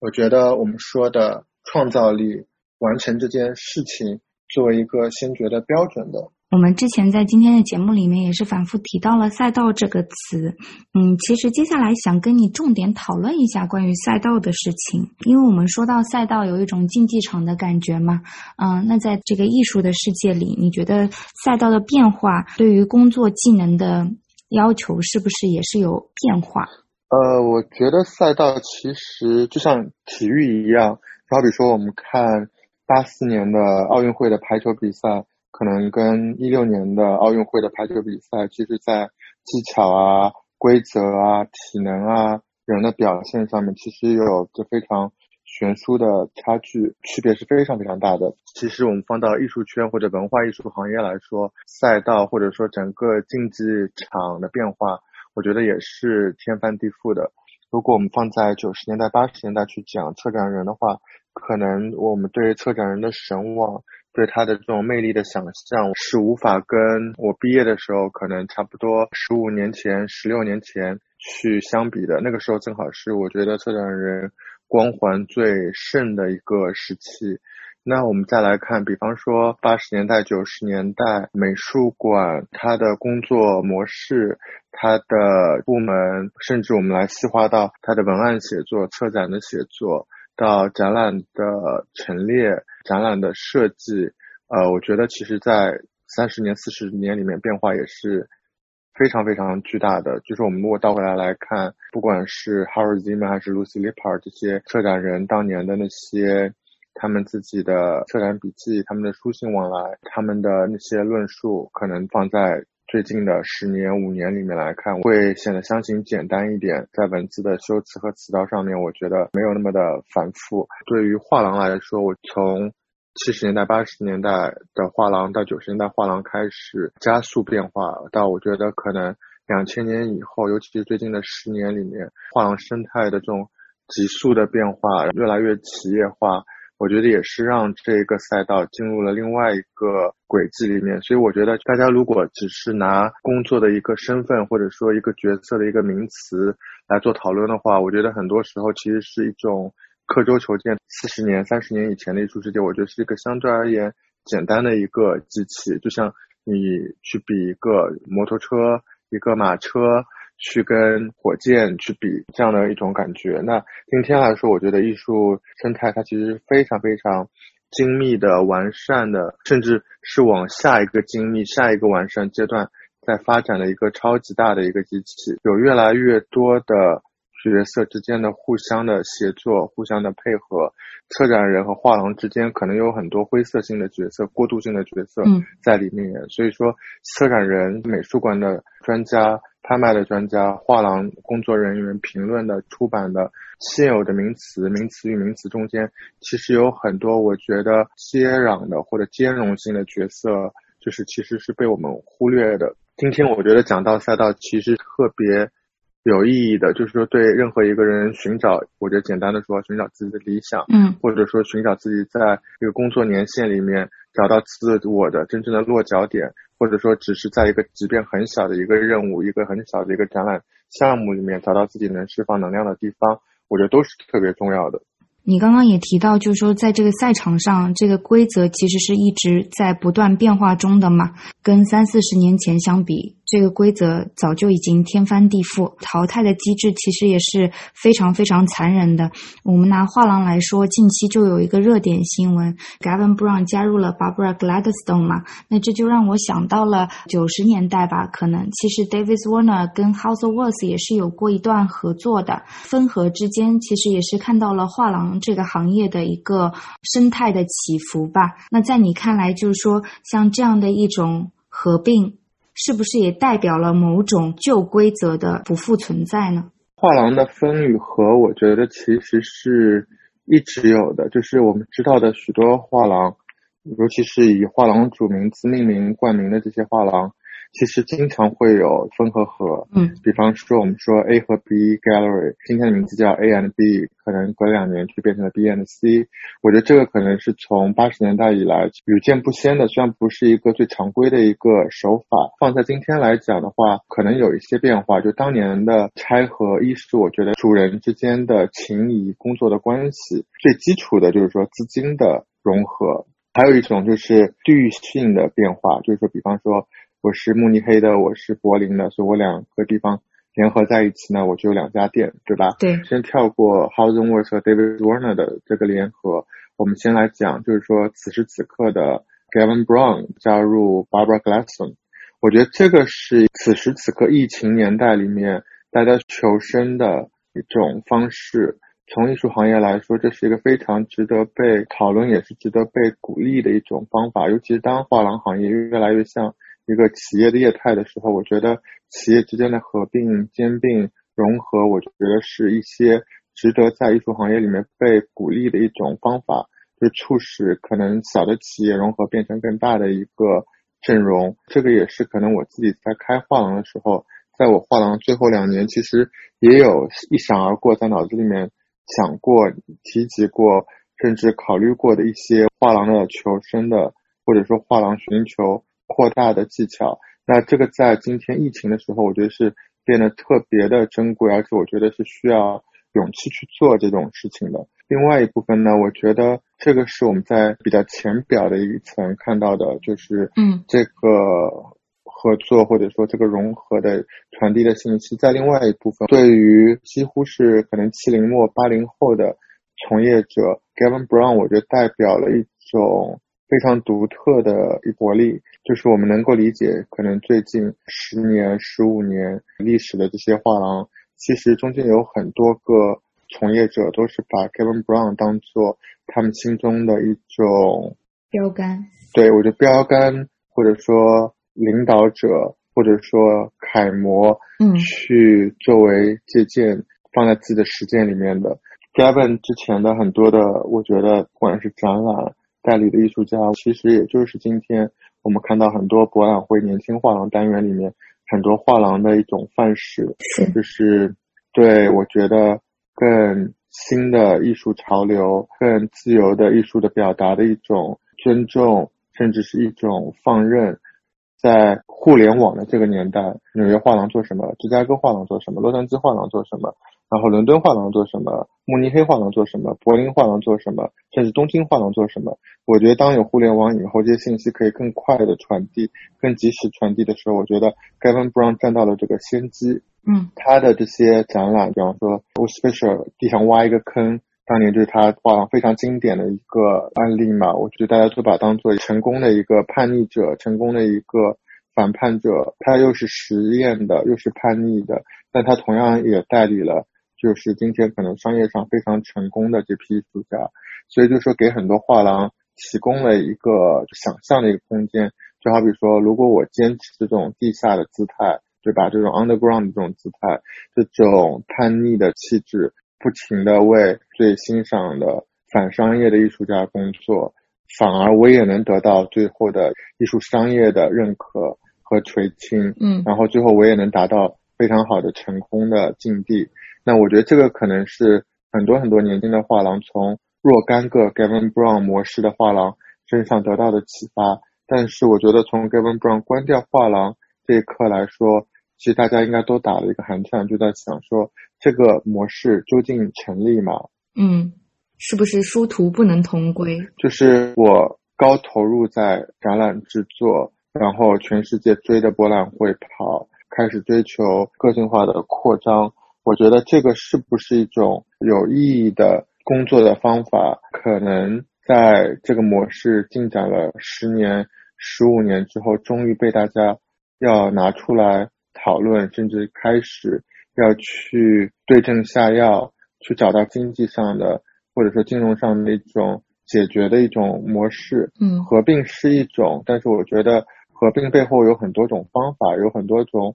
考量。我觉得今天谈论这个的意义，像是抛砖引玉一样，就是说能够激起更多的人去理解和想象这个画廊的这种模式。那我们再回到，就好比说 David Warner 跟 Housen Worth 合作的那几年，我们当时在上东区和开了一家画廊，叫 zwerner and Worth。然后呢，这个画廊其实更注重是战后的艺术家、二级市场的艺术家、二级市场的作品，对，是对一个特殊时期的历史的研究，以及对几个特殊时期流派艺术家的一种追根溯源。一方面，它有非常明确的市场商业的考量，比方说，你追求的是二战后的德国的这批画家。或者说你追求的是二十世纪的美国极简主义的艺术家，那你的市场其实非常的明确，对吧？就是说你知道你的着力点在什么地方，你知道你的美学在什么地方，然后你也知道，就是说当你把这几股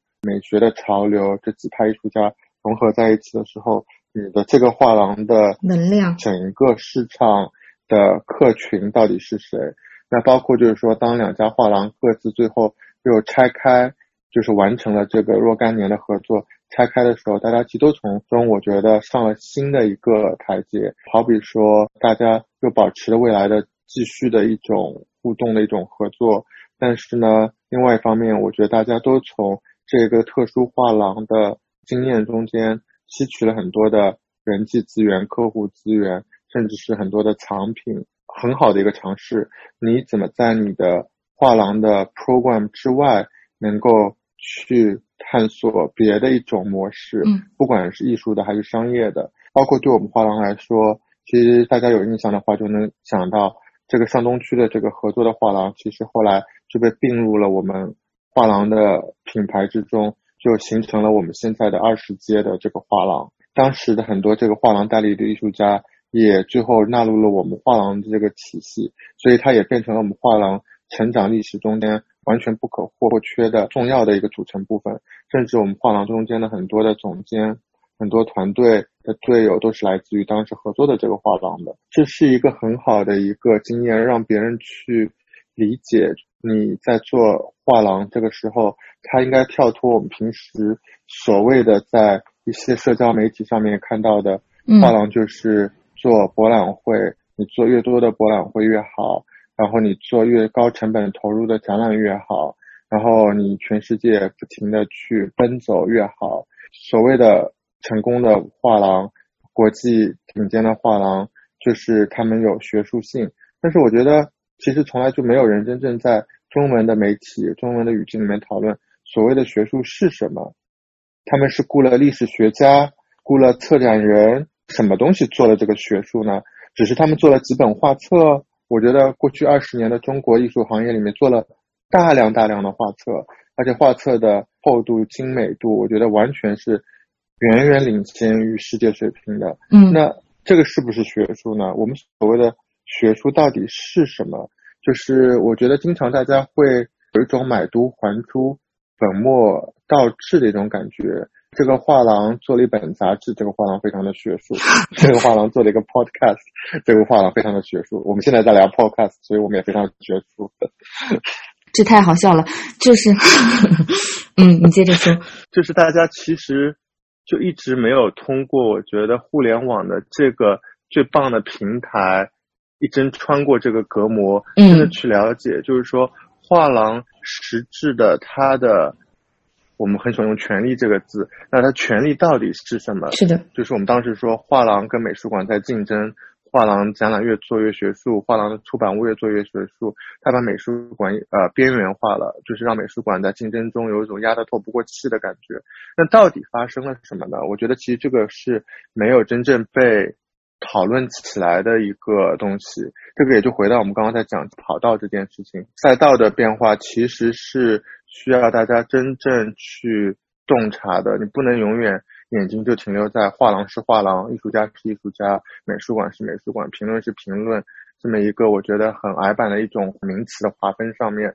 还有就是，我觉得大家其实在讲东西的时候，一直在忽略或者无视时间这个维度、时间这条线索。嗯，就是很多人在讲这些大画廊的成功。画廊的层出不穷或者涌现的时候，其实大家把不同的年代的艺术的经济或者说大的一个时代的上下文给忽略掉了。大家其实没有办法真正去理解，就好比说，当 Houghton Words 和 David Warner 产生的这个年代，九十年代初的时候，当时就是说艺术市场其实是在一个衰退、重新复苏的一个非常质朴的、极其朴素的一个年代，大家追求更理想性的一种东西，还要再把这个年代放在其实当时更大的一种文化的时代里面去看。九十年代初其实有什么呢？在音乐领域里面有 alternative music。其实大家当时追求的就是另类的文化，对吗？非主流的这种趣味和审美，这个东西我觉得也渗透到了我们的穿衣打扮里面，渗透到了我们甚至在电影的主流的明星文化里面。这种叛逆性的东西，同样你也可以投射在九十年代初诞生的那些画廊身上，那你也能理解，就在那个没有互联网真正意义上广义的。互联网的这个年代里面，全球的出行的还没有那么便捷的这个时候，艺术的经济相对而言其实还是地缘化的，还是一个小区域的东西。如果今天我们还在把我们的商业模式硬生生的，就是完全跟九十年代去比较的话，我觉得其实对今天诞生的这些年轻画廊是非常不公平的，因为他们不再享有九十年代的那些。文化的处境，九十年代的这种经济，那在那个年代，就我们又讲到，或者说关乎赛道这个事情，就是说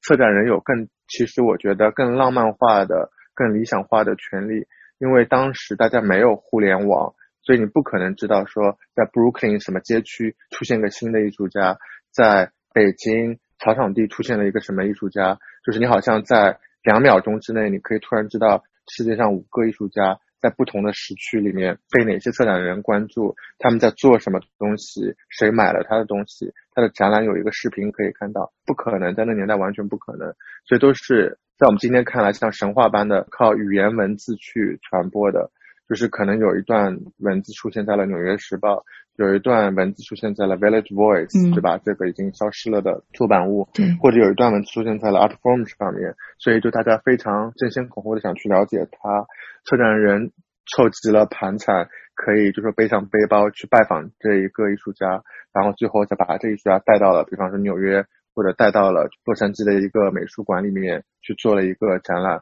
我觉得这种全球的串联，可能连今天的十分之一都比不上，就是九牛一毛的事情。是，所以我觉得就是说，在那个年代，美术馆和策展人扮演了一个极其重要的一个信息传播者的一个角色。但今天这个角色其实是偷偷的被很多新的媒介给稀释了，给置换了，甚至被现在崛起的艺术行业里面新的 power player 有权力的这些有能量的这些选手给。夺走了这部分的能量。我们其实，在讲今天挖掘年轻的艺术家、挖掘市场新兴的时候，在讲市场艺术家的市场变化的时候，我觉得这个比较其实是不同的。你需要有更多的上下文，让别人去理解画廊在不同年代的差异、艺术家价格的走向的差异，甚至是我们在讲到就是说艺术行业这个规模的这种差异。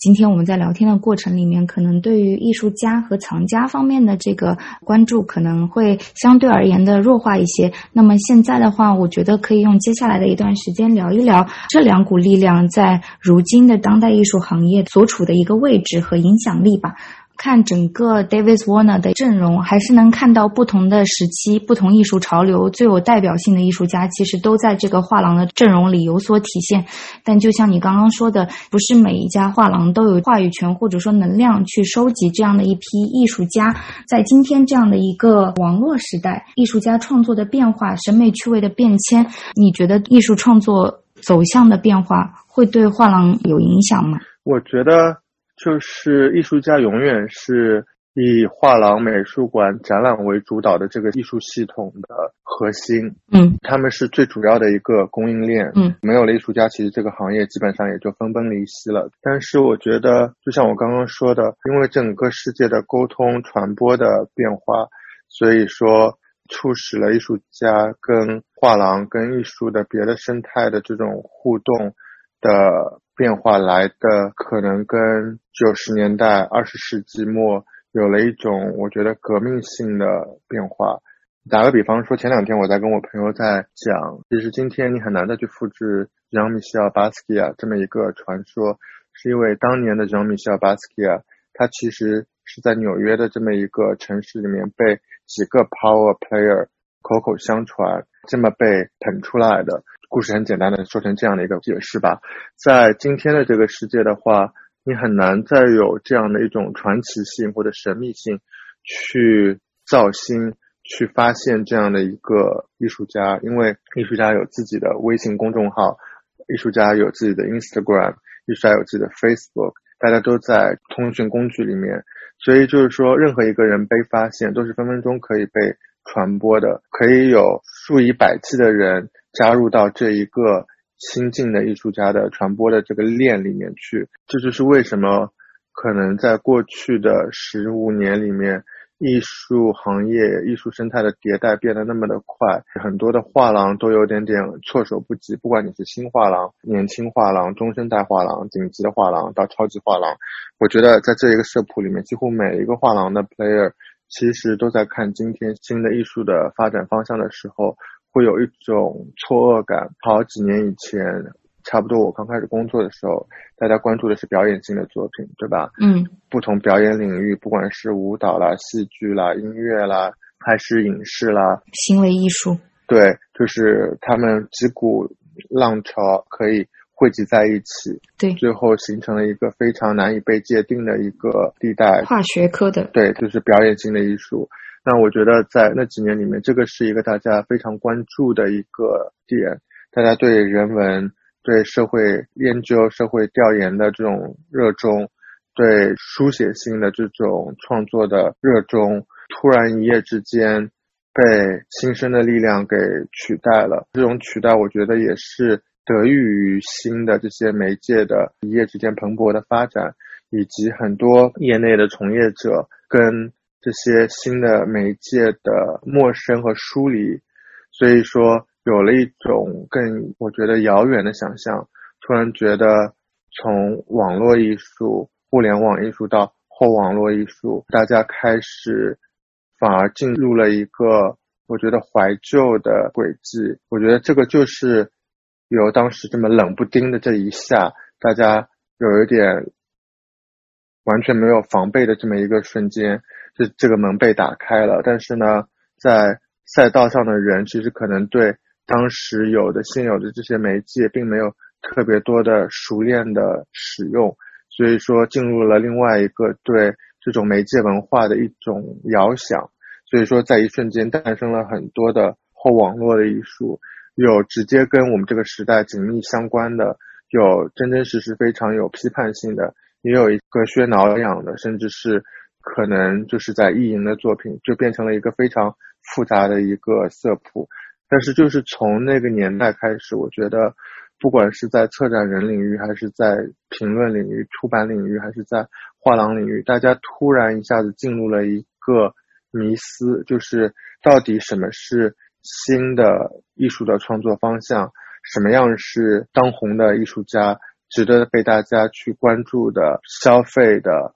保护的、传播的这些艺术家，尤其到了可能最近的。一年，从他们二级市场和一些西方画廊为主导的当红的叙事型的夸张化了的绘画潮流的兴起，又一瞬间掩埋过了我们所谓的后网络的艺术的这种声势。我觉得也看得出来，我们刚刚所说的这种迷思，因为互联网发出的声音过多，即便一个权威的专家，可能在一瞬间都会失去自己的思绪，无法。从一个现实的现象里面，去得出一个客观的或者是自信的一个评价。我眼前看到的这些帖子，我耳边听到的这些随着风飘散的这些传闻，嗯，到底是不是讲述的是最好的艺术？为什么我有听到那么多人在讲这个作品？那是不是我也要去讲这个作品？我觉得就是新的媒介撼动了这种权威的自信。所以导致了现在话语的分散，这个也是对艺术家今天创作的一个极其重要的一种考验。就是说，你对自己追寻的，你对自己坚持的东西有多大的一种自信，你对今天的创作有多大的清醒的一个认知。因为我觉得总有一天水落石出，最后站在。这个池子里的人到底是谁？我觉得完全是靠行业者自己的自信留存下来的。嗯，那故事的另一头其实是藏家嘛。我知道你在日常的工作中肯定跟藏家之间也是有很多的交流。那在你看来，他们对这个行业在这些年的影响是不是有就是显著的一个变化？特别是看我们大中华区吧，怎么说？尤其是大陆，因为我觉得藏家在本土的艺术行业里面其实是一股。不可忽视的力量。我觉得可能在我自己在做画廊，或者说早几年在别的画廊打工的年代，我觉得我没有去花过多的时间去理解，或者说去关注藏家的这个群体。虽然我跟藏家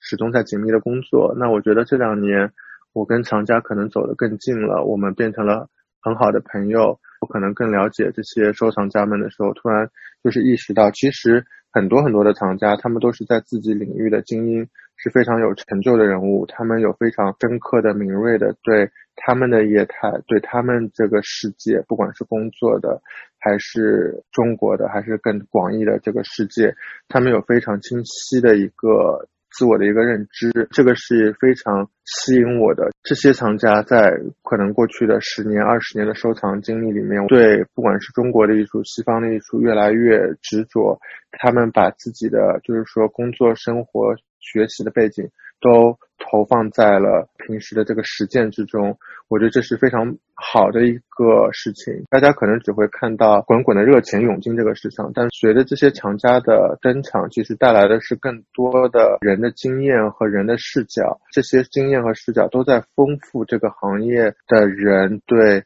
这个世界的理解，对。我们明天这个行业走向的一种新的想象，我们会讲到二十世纪的很多重要的美术馆，很多杰出的艺术家的存在，都是基于厂家的资金的支持。这个是一个很久不变的一个事情。其实从古代，不管是从宫廷贵族到就是宗教，一直到个体。其实大家都是通过赞助艺术的形式让艺术留存下来的。今天来说，社会的分布、社会的互动，随着这些新的媒介变得更广，人跟人的接触面从仅仅是在展览见面、工作晚宴、咖啡、喝酒以外，其实有更多的个人私人生活的交往跟渗透。就大家生活点点滴滴都交织在一起，你会发现，今天的我觉得在华语区，藏家其实变成了一个。更领先的一个生产力，或者说一个主导的力量，他们不仅仅在支持这个行业最主要的一个链条，就是这个消费链。另外呢，我觉得他们也是在支持华语区的最主要的这些美术馆的生存。其中有很多人，他们不仅是投资了美术馆，或者说他们自己本身就拥有自己的美术馆，这个就是非常重要的。我们这边的机构的组成部分。当我们在说西方的国国立美术馆、公立的美术馆一点一点受到了画廊的挑战，或者是西方的这些策展人的话语一点点的流失的时候，被稀释。对我，我是看到在中国，就是新一批的私人的美术馆在一点一点的肩负更多的社会的意义和责能，去支持、去建立这边其实还相对稀缺的这种机构的。美术馆的这种文化，这个也是由藏家带动起来的，非常难能可贵的一部分。另外一部分是因为我觉得，嗯，我知道的很多中国的藏家非常的勤奋，非常的好学。在疫情之前的这几年里面，其实每年我都要陪很多的藏家去拜访艺术家的工作室，看双年展，看美术馆的展览。他们每年都有最直观的、最直接的经验。去了解艺术家今天最深度的、最鲜活的创作，他们的这种经验和见识的积累，甚至我觉得超越了很多本地的策展和写作的群体。这个也是一个非常好的一种刺激和一种动力，促使行业的别的赛道上的选手更快速的追赶上了，加速的进步。嗯。我们谈起艺术圈的时候，总会想它是一个 bubble，对吧？它里面有很多五光十色、纸醉金迷的东西。但是我觉得，在你的日常的工作里面，你身在其中，好像又是置身事外的。那谈到艺术交易啊、艺术品交易的时候，不得不把它跟这个金融的世界联系在一起。在你的这个视野里面，你觉得你怎样理解这个金融世界的一个泡影呢？尤其是在现在这样的一种我们面临的所谓的大环境下面吧。你有疫情在发生，你觉得这个金融世界的规则它脆弱吗？然后它的脆弱是不是会影响到艺术圈的这些所谓的纸醉金迷的泡泡？我觉得金融世界，我们去谈金融世界，我觉得略微有一点点远。我们就来说，就最实际的，就是说艺术行业多年里面给我们投射出来的这种纸醉金迷的新的现实或者新的生活方式。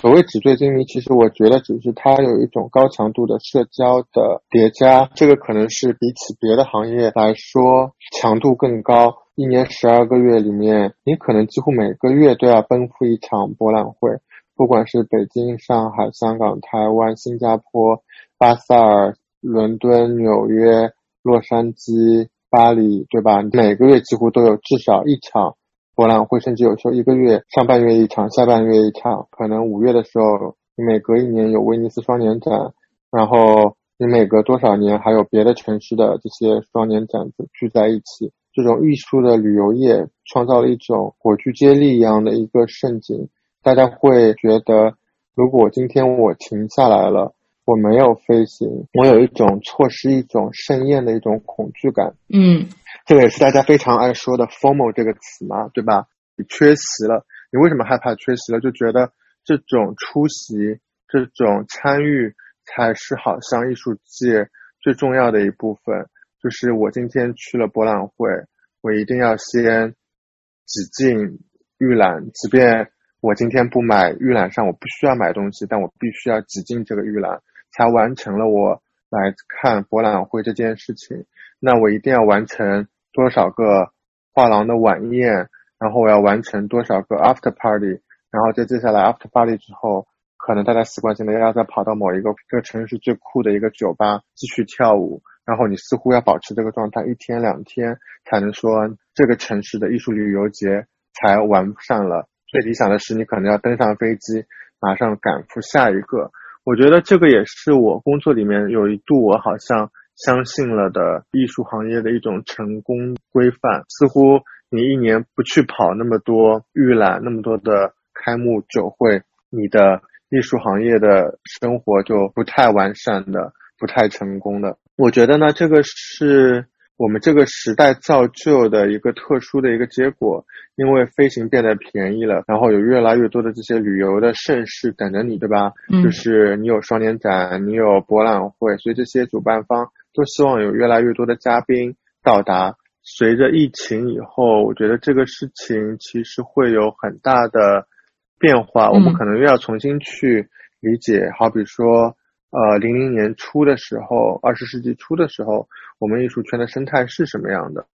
我们八十年代、九十年代的时候，艺术生态是什么样的？然后在另外一部分，我觉得其实行业的盛景。往往会遮蔽我们自己的视角，让我们忘记，其实对于很多的赛道上的选手，你自己脚下的这个城市，你自己所在的这个州，这个这片土壤，对我觉得这片土地、这片大陆，其实才是你最大的一个竞技场，才是你最大的一个能量，你的杠杆。接下来的一年甚至两年，其实很多人会把自己的重心和视角越来越多的。放在本地做，我觉得相对而内陆的，就是国内的这部分的出行，然后甚至是我觉得你会感受得到，在未来可能遇见的这个时间里面，社交网络、社交媒体会随着政治文化的这种冲突，增加更多的壁垒和区域化。所以我觉得，即便是我们在极客的社交媒体上面，我觉得我们个人的表达。个人的这种诉求、信息的这种交换，我觉得也是会和过去的五年有截然不同的理解。我自己也越来越感受到，比方说在最近，我们微信上或者在 WhatsApp 上的这种对话，越来越多的是促使我们线下的见面、线下的这种沟通，而不仅仅是停留在线上很表面的图文的这种往来。那我们刚刚有讲到嘛，现在疫情期间，其实飞行也变得非常非常的困难，这是一种客观的条件。在客观的条件的限制下面，可能艺术的时间也会产生不同的一个变化。那在接下来的这段时间里面，还是有很多不确定存在。从你自己的角度来看，面对未来的工作，应该用怎样的一种方式去迎接这些未知的挑战呢？我觉得我就是一个特别喜欢未知挑战的一个人。嗯，疫情让人很悲伤，让人很愤怒，让人很懊恼。但是我觉得疫情另外一部分也是促使你有更多的机会重新思考。当你在停顿中，你思考自己的之前的选择，你的自己的懒惰，你的不足，你的缺少的自律，在全球飞行缺失的情况，甚至你想我此时此刻还在香港。没有办法回大陆，两地出行还需要彼此有十四天的隔离的这么一个状况。其实你每走一步都需要有很多的考量，对你每个旅行都需要很好的一个规划。所有展览与展览、博览会与博览会，你所有的拜访和见面都需要随着这些隔离和时间的节点重新被排列组合。那我觉得在。重新使用时间的时候，你就有更多的机会去安排自己的工作。这个是可能今年最让我觉得兴奋的，让你觉得太好了，你终于有时间重新去对香港、对上海、对北京、对亚洲别的城市有新的一种时间的任务上的安排。你不再迷恋就是全球的这些可有可无的纸醉金迷的这种飞行，这种艺术盛景的艺术旅游业的活动，而是能花更多的时间跟你要工作的这些艺术家，跟不同的机构、不同的策展人、不同的藏家，能够有更深入的这种对话。那我也可以省下来大段大段的私人的时间，去做我自己兴趣爱好的工作，去研究。不同的新的一些方向。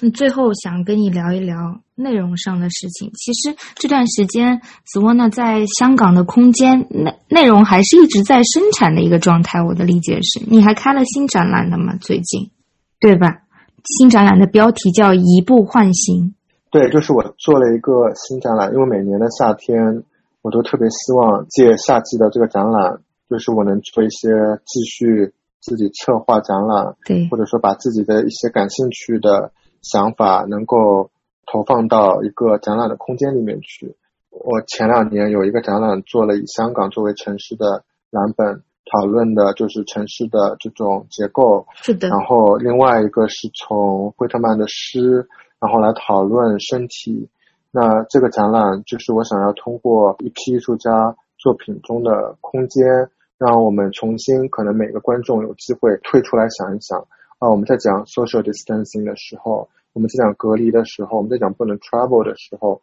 我们怎么重新去看待空间、使用空间、丈量空间，其实就是很小的一个点。那遇到很好，我正好有机会能够找到这五位艺术家有不同的作品可以放置在这个空间里面，去完成我另外的这个展览的工作。我觉得内容的生产其实是王道，不管你做任何东西，其实都是王道。你做销售，你做 marketing，你做 branding，你必须得要有内容。我的一个感觉就是说，因为虽然说现在是在一个商业画廊的环境中工作嘛，但是好像做展览、做内容，始终是你非常坚持和保护的一块东西。然后，是不是这个也是支持你在这个行业里面不断往前走的一个原动力？做展览或者说生产内容是我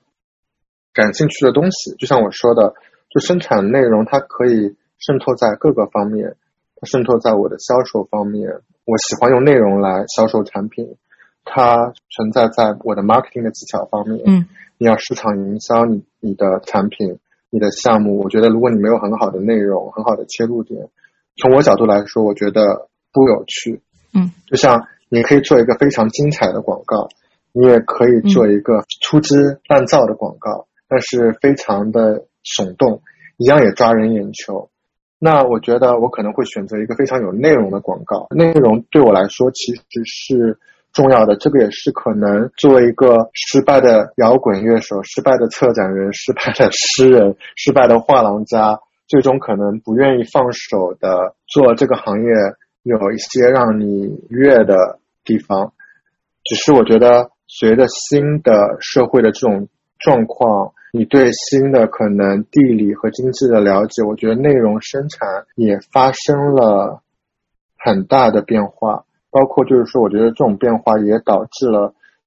你对你自己工作的重新的理解。就好比说，我在说 Leoshi Projects，同样也是我非常注重内容，不管是小到一张请柬的卡片，一张微信或者微博上发的电子请柬的设计。到一个微信的文章，到一个新闻稿的写作，甚至到网站的设计、网站内容的编排、结构的安排，到我做展览、展览现场动线的规划、展览内容的策划。嗯，我觉得 Yosh Project 可能是我人生里面最理想主义的，我觉得是一个极端。对，它让我有了非常任性的发挥和表演。你尽情的做展览，你想要做什么类型的展览？只要你有预算，只要你能做得了，能够物流上实施的出来，你都能把它最终搭建出来。就当时我做了一个讨论二十一世纪，就是青年男性的身份形象的一个展览，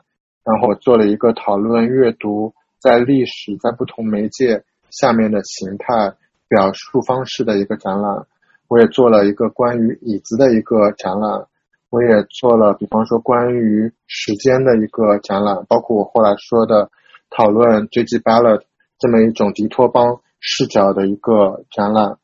包括我记得当时我非常非常得意，觉得自己是一个公关机器，做了非常多的很棒的公关的作品，很多非常棒的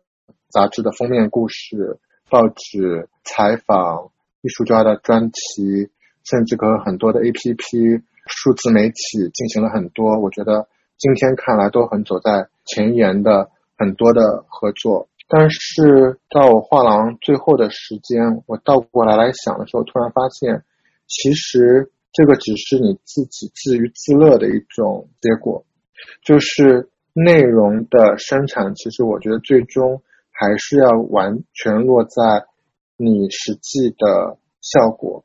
你的销售、你的 marketing、你的 branding 的实际的地方，超额的部分其实就是你多付出的无用的劳作。就像我跟你也在开玩笑，一直在说 v i e w s project，其实在我眼里有很多失败的地方，就是它后面的可能三年其实一直在原地打转，它非常自娱自乐的，甚至孤芳自赏的，停留在自己对某一些项目的热衷，对公关。对媒体经营的一种热衷，对某一些文字内容生产的热衷，但是到了某一天，你的画廊关闭了，你的网站停止更新了，你的 social media 也停止更新了，互联网开始淡忘你的时候，很多人不记得你做过那些了不起的，你自己觉得哇，我终于登上了这个报纸，哇，我终于登上了这个杂志，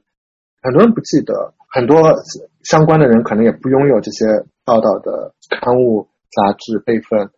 很多人也不记得看过那些展览，所以我觉得其实最重要的是你适可而止的使用你的内容，适可而止使用你的智慧生产你的内容。所以我觉得这个可能到现在也是我在 David z o n 的工作里面在学的，一直学会做减法的一部分。人生有一次机会这样去做，其实已经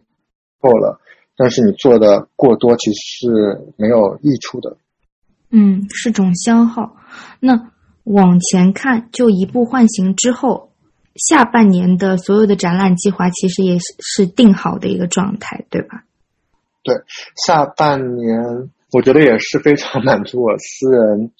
嗯，个人情节的一些展览。嗯哼，我们九月份有彩色摄影之父 William Eggleston 老先生的一个。个展，嗯，如果我没有记错，这个应该也是他在华语区首个画廊的这种规模的个展。然后十一月有比利时的画家 Tuymans，他的个展，新作品吗？对。两位艺术家都是在我个人的历程里面非常非常非常看重、非常非常喜欢的艺术家。我记得我在大学拍照的时候，大二休学了一年，所以大二的时候我就整天拿着照相机在上海街头巷尾在走，每天可以走几个小时在拍照，从黑白的拍到彩色相片，从幺三五相机拍到幺二零的中幅的相机。当时有一个摄影师我特别喜欢，百思不得其解，为什么会那么着迷？就是 William Eggleston，就是他有一种乏味，但是这种乏味给了你一种难以预料的，嗯，这种迷人的特质。我记得我看到他那张红色的天花板上面的白色的灯，他的冰箱，他的路边的孟菲斯的街景。他的那些很矮板的人站在路边，坐在床头，嗯，他的汽车的尾灯，他的飞机上面拿着吸管插在可乐瓶里的这个手，我觉得每一张都代表了可能我年少时候最好的关于彩色摄影的记忆。我觉得这个也是可能我个人跟这个画廊。真的非常非常有意思的一个渊源。不好意思，我又我又岔开讲了。请岔开，因为我也很想问。就比方说，像 Wolfgang Tillmans，你在做 Lush Projects 的时候，其实就还是在之前，其实你就已经把他的作品带到过中国的。Wolfgang 是我大学时候非常好奇的一个艺术家，我不懂他在干嘛。嗯，我真的没有那么理解，或者说那么的欢喜。当时我特别喜欢多伦美术馆，多伦美术馆的一楼有一个很小的书店，当时进口了很多的西方的画册，包括 f i d e n 的那套当代艺术家系列，其中就有 Wolfgang 的一本他个人的画册在里面。我记得每个周五下午都会去那个书店翻书，买不起很多书，所以就赖在那边不停的翻。那本书我记得我翻了三个星期。你每周都去哦？每周都去，都在翻，而且都在翻这本书。第一次去觉得这哥们拍什么呢？嗯，好呆啊，有点愣，就是不懂。第二次去觉得这哥们颜色好奇怪，就是我喜欢的 William Eggleston 是拍这样饱和的，因为它是那个 dye transfer 照出来的那个效果，颜色非常的饱和，非常的天真。但 Wolfgang 的颜色有一种奇特的纯净，你就觉得很着迷。然后第三次去。就真的是像着了魔一样，你又打开那本画册，你又翻，觉得它的设计很有趣，前面的铜板纸，后面的亚麻色的像牛皮纸一样的最后的几页，然后中间的雷奥中间的那些文字。哎，突然就觉得有点奇怪，就觉得哎，是不是我喜欢上了这本书？那肯定是非常不懂。然后我记得第四个星期我又去了，我就拿我自己做网站设计赚来的零用钱买了那本书，买了这本很耶。我当时觉得巨贵的一本画册，完全不懂这个人在拍什么，你就觉得这是摄影吗？这是行为艺术吗？这是什么呢？因为当时我喜欢的摄影师 Robert Frank、Gary Winogrand、金春修。深山大道，William Eggleston，可能我最喜欢的彩色摄影家。我是从可能我毕业之后的一年两年，越来越对 Wolfgang 作品产生了迷恋。他展现的九十年代的青年亚文化的生存状态，当时的喜欢电子音乐、喜欢俱乐部文化、跳舞音乐的这批年轻人，包括他们对自我的面貌的呈现。一点点触及到生活方式里面自我的打扮和造型，一直到越来越多的涉及到，比方说艾滋病、同性恋文化，包括她男友因为艾滋病死后的自我人生的一种反思，然后促使她对静物摄影、风景摄影、抽象摄影有了一个巨大的革命的淬炼吧。我觉得萃取，她塑造了很多新的语言。我记得零五零六年是我对他非常就像打开了一扇新的门一样，嗯，所以零六年我去他工作室的时候就去拜访了他，激动，对，非常激动的去伦敦，伦敦拜访了他，作为一个策展助理，展望了一些机会，说我希望能够把你的展览带到中国来，就像我要回到我前面很早的一个问题一样，我觉得美术馆的经验真的特别棒，就是你有一种初生牛犊不怕虎的能量。老板说：“来，我们春节去一趟英国，然后你做我的翻译，我们去拜访一下英国的同行。然后我也不知道我哪里有的很鲁莽的勇气，就开始给英国的 Tate Modern、Freeze 杂志、Freeze Art Fair，很多别的博物馆的策展人、独立策展人、当地的作家写邮件约见拜访，跟他们聊中国的艺术的创作，一瞬间在英国就打开了很多美术馆的展览的机会，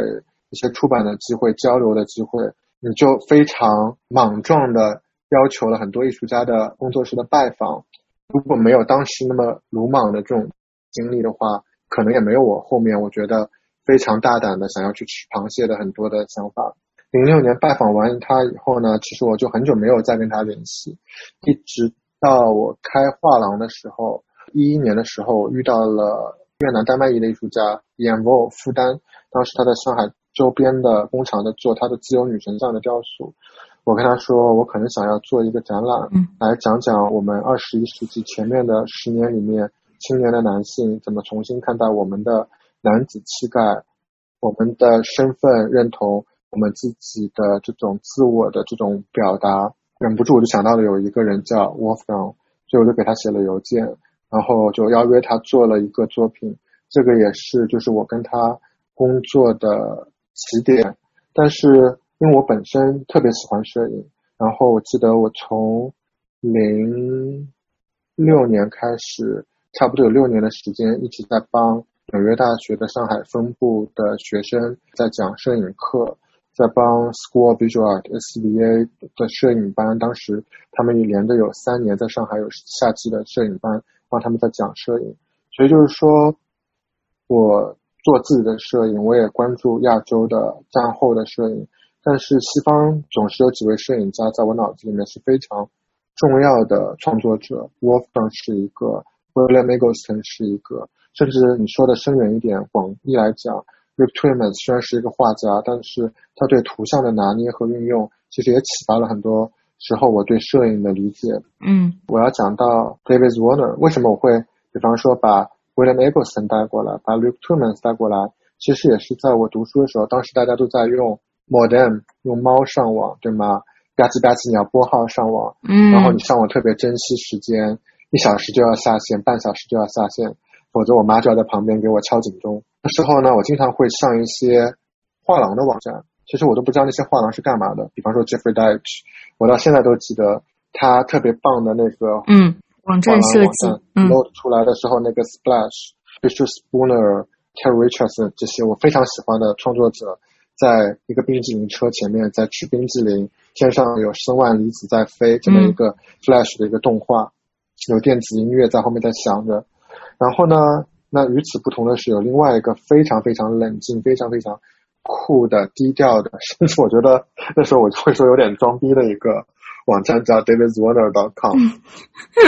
做的非常的棒。就是他们展览的现场照片拍的非常清晰、准确、精确，甚至甚至你感受不到空气在展厅里面在流动，一种完美的一种视觉的呈现，是怎么回事？你就觉得每张照片里的那个作品都很吸引你。嗯，从 Luke Twymans 到 Philip Loca de Cosia，可能到比方说 Michael Bormans，当时我都不知道这些艺术家是谁，你就觉得哇，这些作者，大学时候你并不知道艺术世界的这种。方圆这种 hierarchy，嗯，你就觉得哇，这些作者是谁？太棒了哦！还有那个 Raymond Pettibone，嗯，年纪小的时候想要做摇滚乐，Raymond 画了很多重要的摇滚唱片的封面，然后就觉得这个网站太有趣了。一直到我记得我开始在美术馆工作，你不得已要自己学，自己教自己怎么写新闻稿。毕竟我从来没有学过艺术史，没有人教过你如何去写作新闻稿。所以就是完全就是靠观看一些美术馆的网站、一些画廊的网站去教自己。当时我还做了我们自己美术馆的网站，所以还要去学网站的设计结构、逻辑、编程、展览的现场图是怎么陈列。对，所以就是这个画廊的网站很多请柬和他的新闻稿，其实一直在 Leadership Projects 的电脑桌面上面，然后甚至我的书架上面有一个夹子。里面收集了很多 David Warner 的新闻稿的印刷品、海报、他的请柬，所以就是有一种很独特的个人的渊源。就是当我在做画廊的时候，你会觉得哦，如果今天我是一个小画廊，哇，有个宏大的目标，那这个宏大的目标可能是这样的一个画廊，我觉得我的展览应该要做成这样的水平，文案得是这样的一个水平，网站得到一个这样的水平。所以你默默的就把这个网站当做了你的一个假想敌或者一个竞争的一个标尺在那边。目标一直我记得中间发生了两件事情，一个是二零一五年左右，我记得 William Eggleston 从高古轩跳到了 David Warner，然后呢，差不多的时间，我记得应该是 Wolfgang Tillmans 从我另外一个很喜欢的纽约画廊 Andrea Rosen 跳到了 David Warner。你突然就有一种概念，说，哇，这个画廊已经是一个大鳄，已经是一个画廊界的巨头。今天还有你喜欢的更多的艺术家在投加入它，它变成了更厉害的一个阵容，更厉害的一个星系，一个星群。你有一点点匪夷所思，一方面觉得哇，这个太厉害了；，一方面就觉得，天呐，像我们这样的小画廊，你该怎么办，对吗？你你跟他的差距又拉开了，你有一种震慑力，一种压迫感。嗯，然后呢，我自己的画廊也做得非常的活跃，全世界有很多的风生水起的案例。然后突然有一天，跟我合作很多的一个画廊老板叫 Pilar Correas，我记得是一七年的二月，应该有一天晚上，突然发了一个消息给我说：“你有没有看到 Andrew Rosen 画廊的一封信？”我说：“我看到了。”我说：“我被。”震惊了，就是可能才两个月以前，Andrew Rosen 还在上海做 Felix Gonzalez Torres 展览的开幕。嗯，我们还聊了一下，他还说对我的很多艺术家有兴趣，希望有合作。没想到可能两个月以后，他就发了一封邮件说，他要关闭他的画廊，会把 Felix Gonzalez Torres share 给 David Warner 一起来打理，一起来代理他的遗产。我觉得这个也是可能当时触动了我。可能重新去想象自己的画廊，想象自己下一步的轨迹的一个我觉得很重要的一个影子，所以就在我心里面，就是说，当我今天在做 David Warner 亚洲的时候，其实你心里面有很多的夙愿，就像你有一个 wish list，那第一个 list 肯定是第一名，肯定是希望能做一个 Wolfgang 的展览，在香港已经做过了，对。做了，还做了他的书，对，然后包括要做非常成功，嗯，我在香港的很多展览都是 dreams control，愿望成真、许愿成真的一个，对，自己宠爱有加的一个结果。你会觉得人生在一个阶段，可能在那个阶段的起点许的愿，到这个阶段好像有一些果实已经开始朝你走来的这种感觉。我觉得阶段性的果实其实时时刻刻有，只是我觉得这些展览来说，不管是 Wolfgang，不管是 n i c o l Bowman，嗯，New Rock、Thomas Roof，Philip Loca de Cosia，嗯，到接下来的 William Eggleston、Luke Twyman，我觉得对我来说这些更像是梦想成真，尤其是就接下来连着做两档 William Eggleston 跟 Luke。我觉得可能旁人没有办法感受到我自己内心翻江倒海的这种情感，这个澎湃。就像我记得我前两天好像发了朋友圈，是不是？对，我记得我发了一个朋友圈。你说三十六岁的时候？对，就是没有三十七岁的时候。哦，三十七岁。对，三十七岁的时候，William Eggleston 在 MoMA 做了他的第一个个展，这个也是 MoMA 重新定义或者说啊。彩色摄影搬上世界舞台的一个很重要的一个展览。然后呢，我在三十七、三十八岁的时候，终于做了 William Eggleston 的个展。心里面我觉得真的是一种百感交集，因为你最早喜欢他，是因为你觉得自己希望能够在他作品里得到灵感，能做成他这样的作品。你做到他展览的时候，发现自己可能并没有在做创作，嗯，你只是在完成。年少时候的一个很美妙的一个理想，但是你觉得可能这个梦想是可以分享给很多你的同伴，或者可能比你更年轻的一些后来者，因为他们一样可能像我一样，在当年看到 Eggleston 的小小的一张 JP 集你要想当年的网站的一张 JPG 有多大，可能还没有 iPhone 手机屏幕那么大。嗯，心里的受到这种触动，包括就像我。当时买到 Luke Twyman 的 Fiden is Fiden 画册，就觉得天呐，就是这个人怎么这样画画？我怎么没想到可以这样画画？嗯的那种，真的我觉得就是有一个启发，有一个启示，有个闪电击中你的那种感觉。就是我就希望说，至少我有机会把这两位你自己那么敬仰的艺术家搬过来，大家有机会看到他们作品，满足自己年少的一个愿望。但另外一方面，我觉得也是有一种触动，至少不要像我一样，就是你已经停止了很多年没有在做作品，或者说完全已经放弃的这种理想。我希望就是有更多的人是因为有机会看到这种作品，觉得我也有我的信心，我觉得我有自己想要表达的、想要发出的声音。那我觉得这个展览才是比较好的梦想成真的一个结果。在讲内容的时候，我觉得疫情以后其实也产生了更多我觉得内容的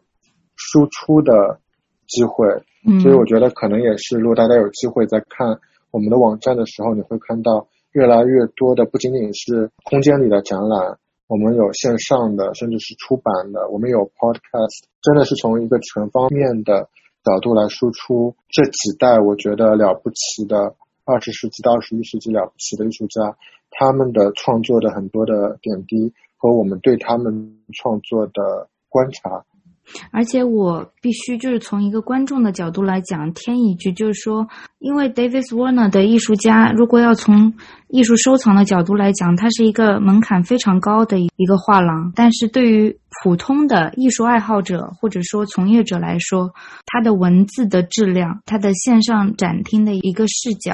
包括他播客的一个阵容，就是是有很多的内容值得你从日常的这些时间里面去获取的，包括说出版的这些书籍，虽然说可能购买渠道上有一些阻碍，在大陆的话，但是是非常值得去花时间阅读和深入的研究的。我认为啊，嗯，我觉得像你这样的迷妹也并没有那么的多。真的吗？对，我觉得从我角度来说，我的很大的工作其实是推广这些艺术家，推广这些展览或者出版物，甚至我们的播客。但是我觉得从目前角度来说，他们的受众还在成长的一个阶段。好比说我们在讲到 Francis Alice 的时候，我们讲到 Felix Gonzalez Torres 的时候，我觉得我希望能够通过这些工作、出版或者展览，甚至我们的播客、我们的微信，能够转换出来更多的知音，真的能够像你像我一样，就是说让你看到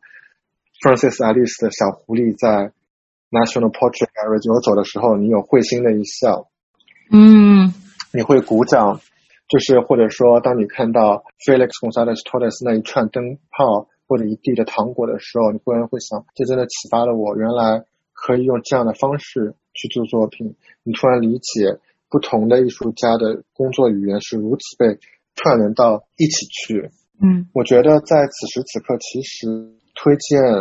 艺术家，尤其是我觉得大家嗯心里的崇敬的，甚至在我们眼里可能是提供了很多创作方法的素材的语言的艺术家，这其实是一个相对而言不是特别容易的一个工作。很多时候，我觉得特别懂的、特别喜欢的人是一些艺术家，就是经常也会有很多艺术家跟我买作品，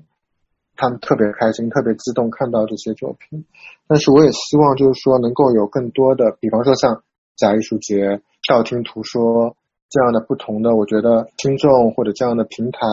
能够跟我们有更多的互动，就是说发出这样的声音。虽然这里讲到这里感觉有点点官方，嗯但是我是觉得就是说，在今天艺术市场或者艺术世界跟我工作的时候，刚开始工作的时候已经变得很不同，它没有了这种权威的等级分明的秩序，所以说很多人都发出声音，现在周围的声音非常的多，到底什么艺术家是有趣的，什么作品是有趣的，什么东西是新的，什么东西是创造力，我觉得有一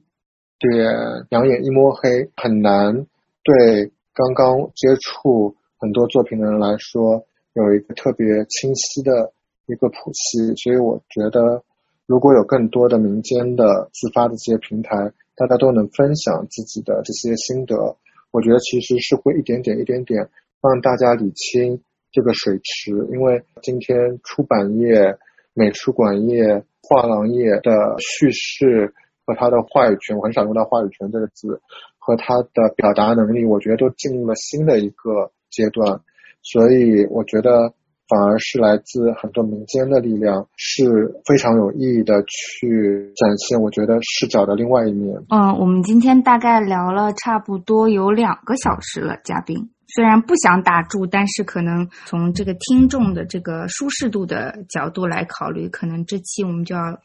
意犹未尽，打住在这里。但是我还有一个问题要问你，关于时间，嗯，因为我觉得好像你是一个特别珍惜时间、数着时间过的人。对，我觉得我可能是读书毕业以后，我觉得时间对我来说变得特别的珍贵。嗯，它是一种丈量。就是年纪小的时候，你觉得哇，你有那么多时间可以挥霍，我就天天在加班，每天可能只睡四个小时。嗯，每天做各种各样的事情，写东西、看东西，自己做做作品，然后做做设计、拍照、做网站，觉得有用不完的时间，用不完的动力。工作了几年以后，突然发现，哎，有些地方硕果累累，有些地方收效甚微，你要重新去梳理你的时间，一直到可能三十岁，你突然觉得，哇，我做了画廊，就像我说的，运道特别好，被大家眷顾厚爱，比方说被评到了 Thirty Under Thirty Art Info 这些杂志评里说全球三十岁以下的三十人，然后到我可能三十五岁的时候又入围了。Apollo 杂志的全球 Forty under Forty，对全球四十岁下的四十个人，你就突然就其实对你的年纪有很大的焦虑，就是随着年龄的增长，你会发现自己的成果不成正比。嗯，三十岁的时候觉得无比的有能量，觉得我们走，艺术家，我们还有同龄人们，我们走，我们去征服这个世界，我们要站在全世界的球场上面。嗯，然后我记得我第一次做 Freeze。第一次做巴走的时候，站在博览会上面，一点都不紧张，特别激动，就觉得哇，站到了奥运会的赛场。巴走，对，就是可能只是你知道，就是打个最后一名就回去了，但是这还是一个奥运会嘛，就特别激动，觉得好，下次我们再来，然后你就一次、两次、三次、四次，就这么一路下去，一直可能到我要关掉画廊的时候，觉得，哎，我只做了这些东西。等我去 David Warner 上班的时候，虽然我还是里面非常年轻的一个总监，但你觉得我快要四十岁了。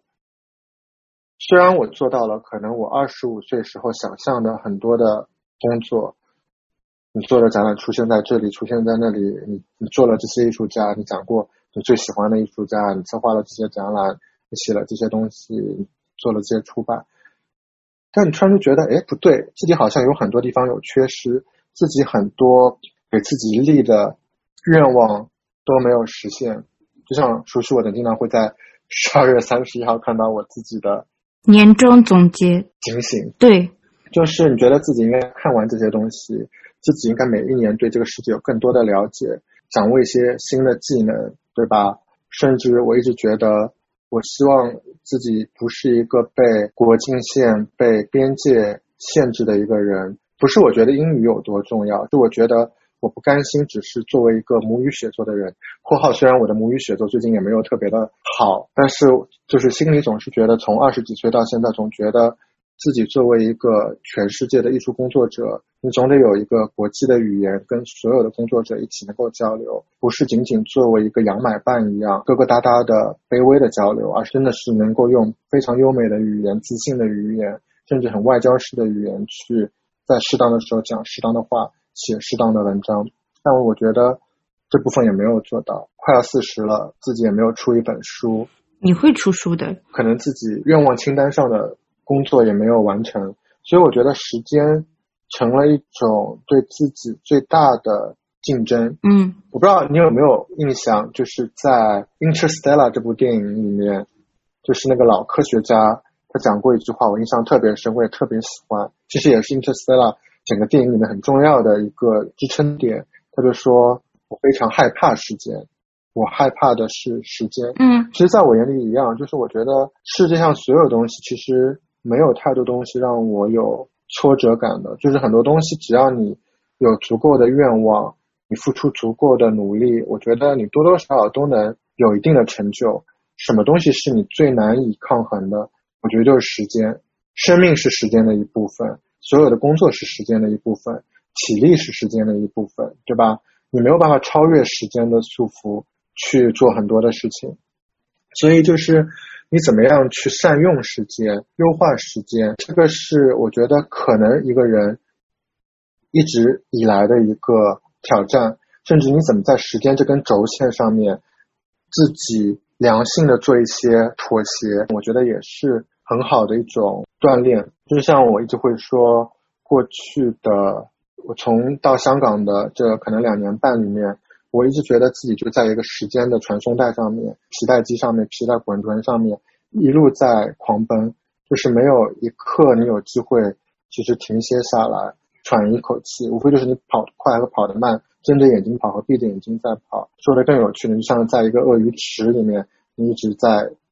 跳动着，在往前在走一样。我觉得。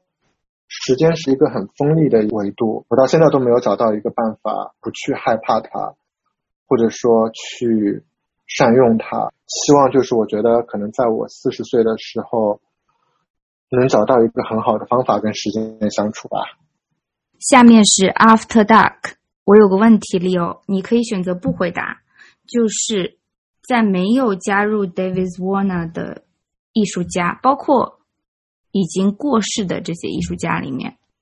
你有哪一位特别希望他加入你们画廊吗？有，但永远都有下一位。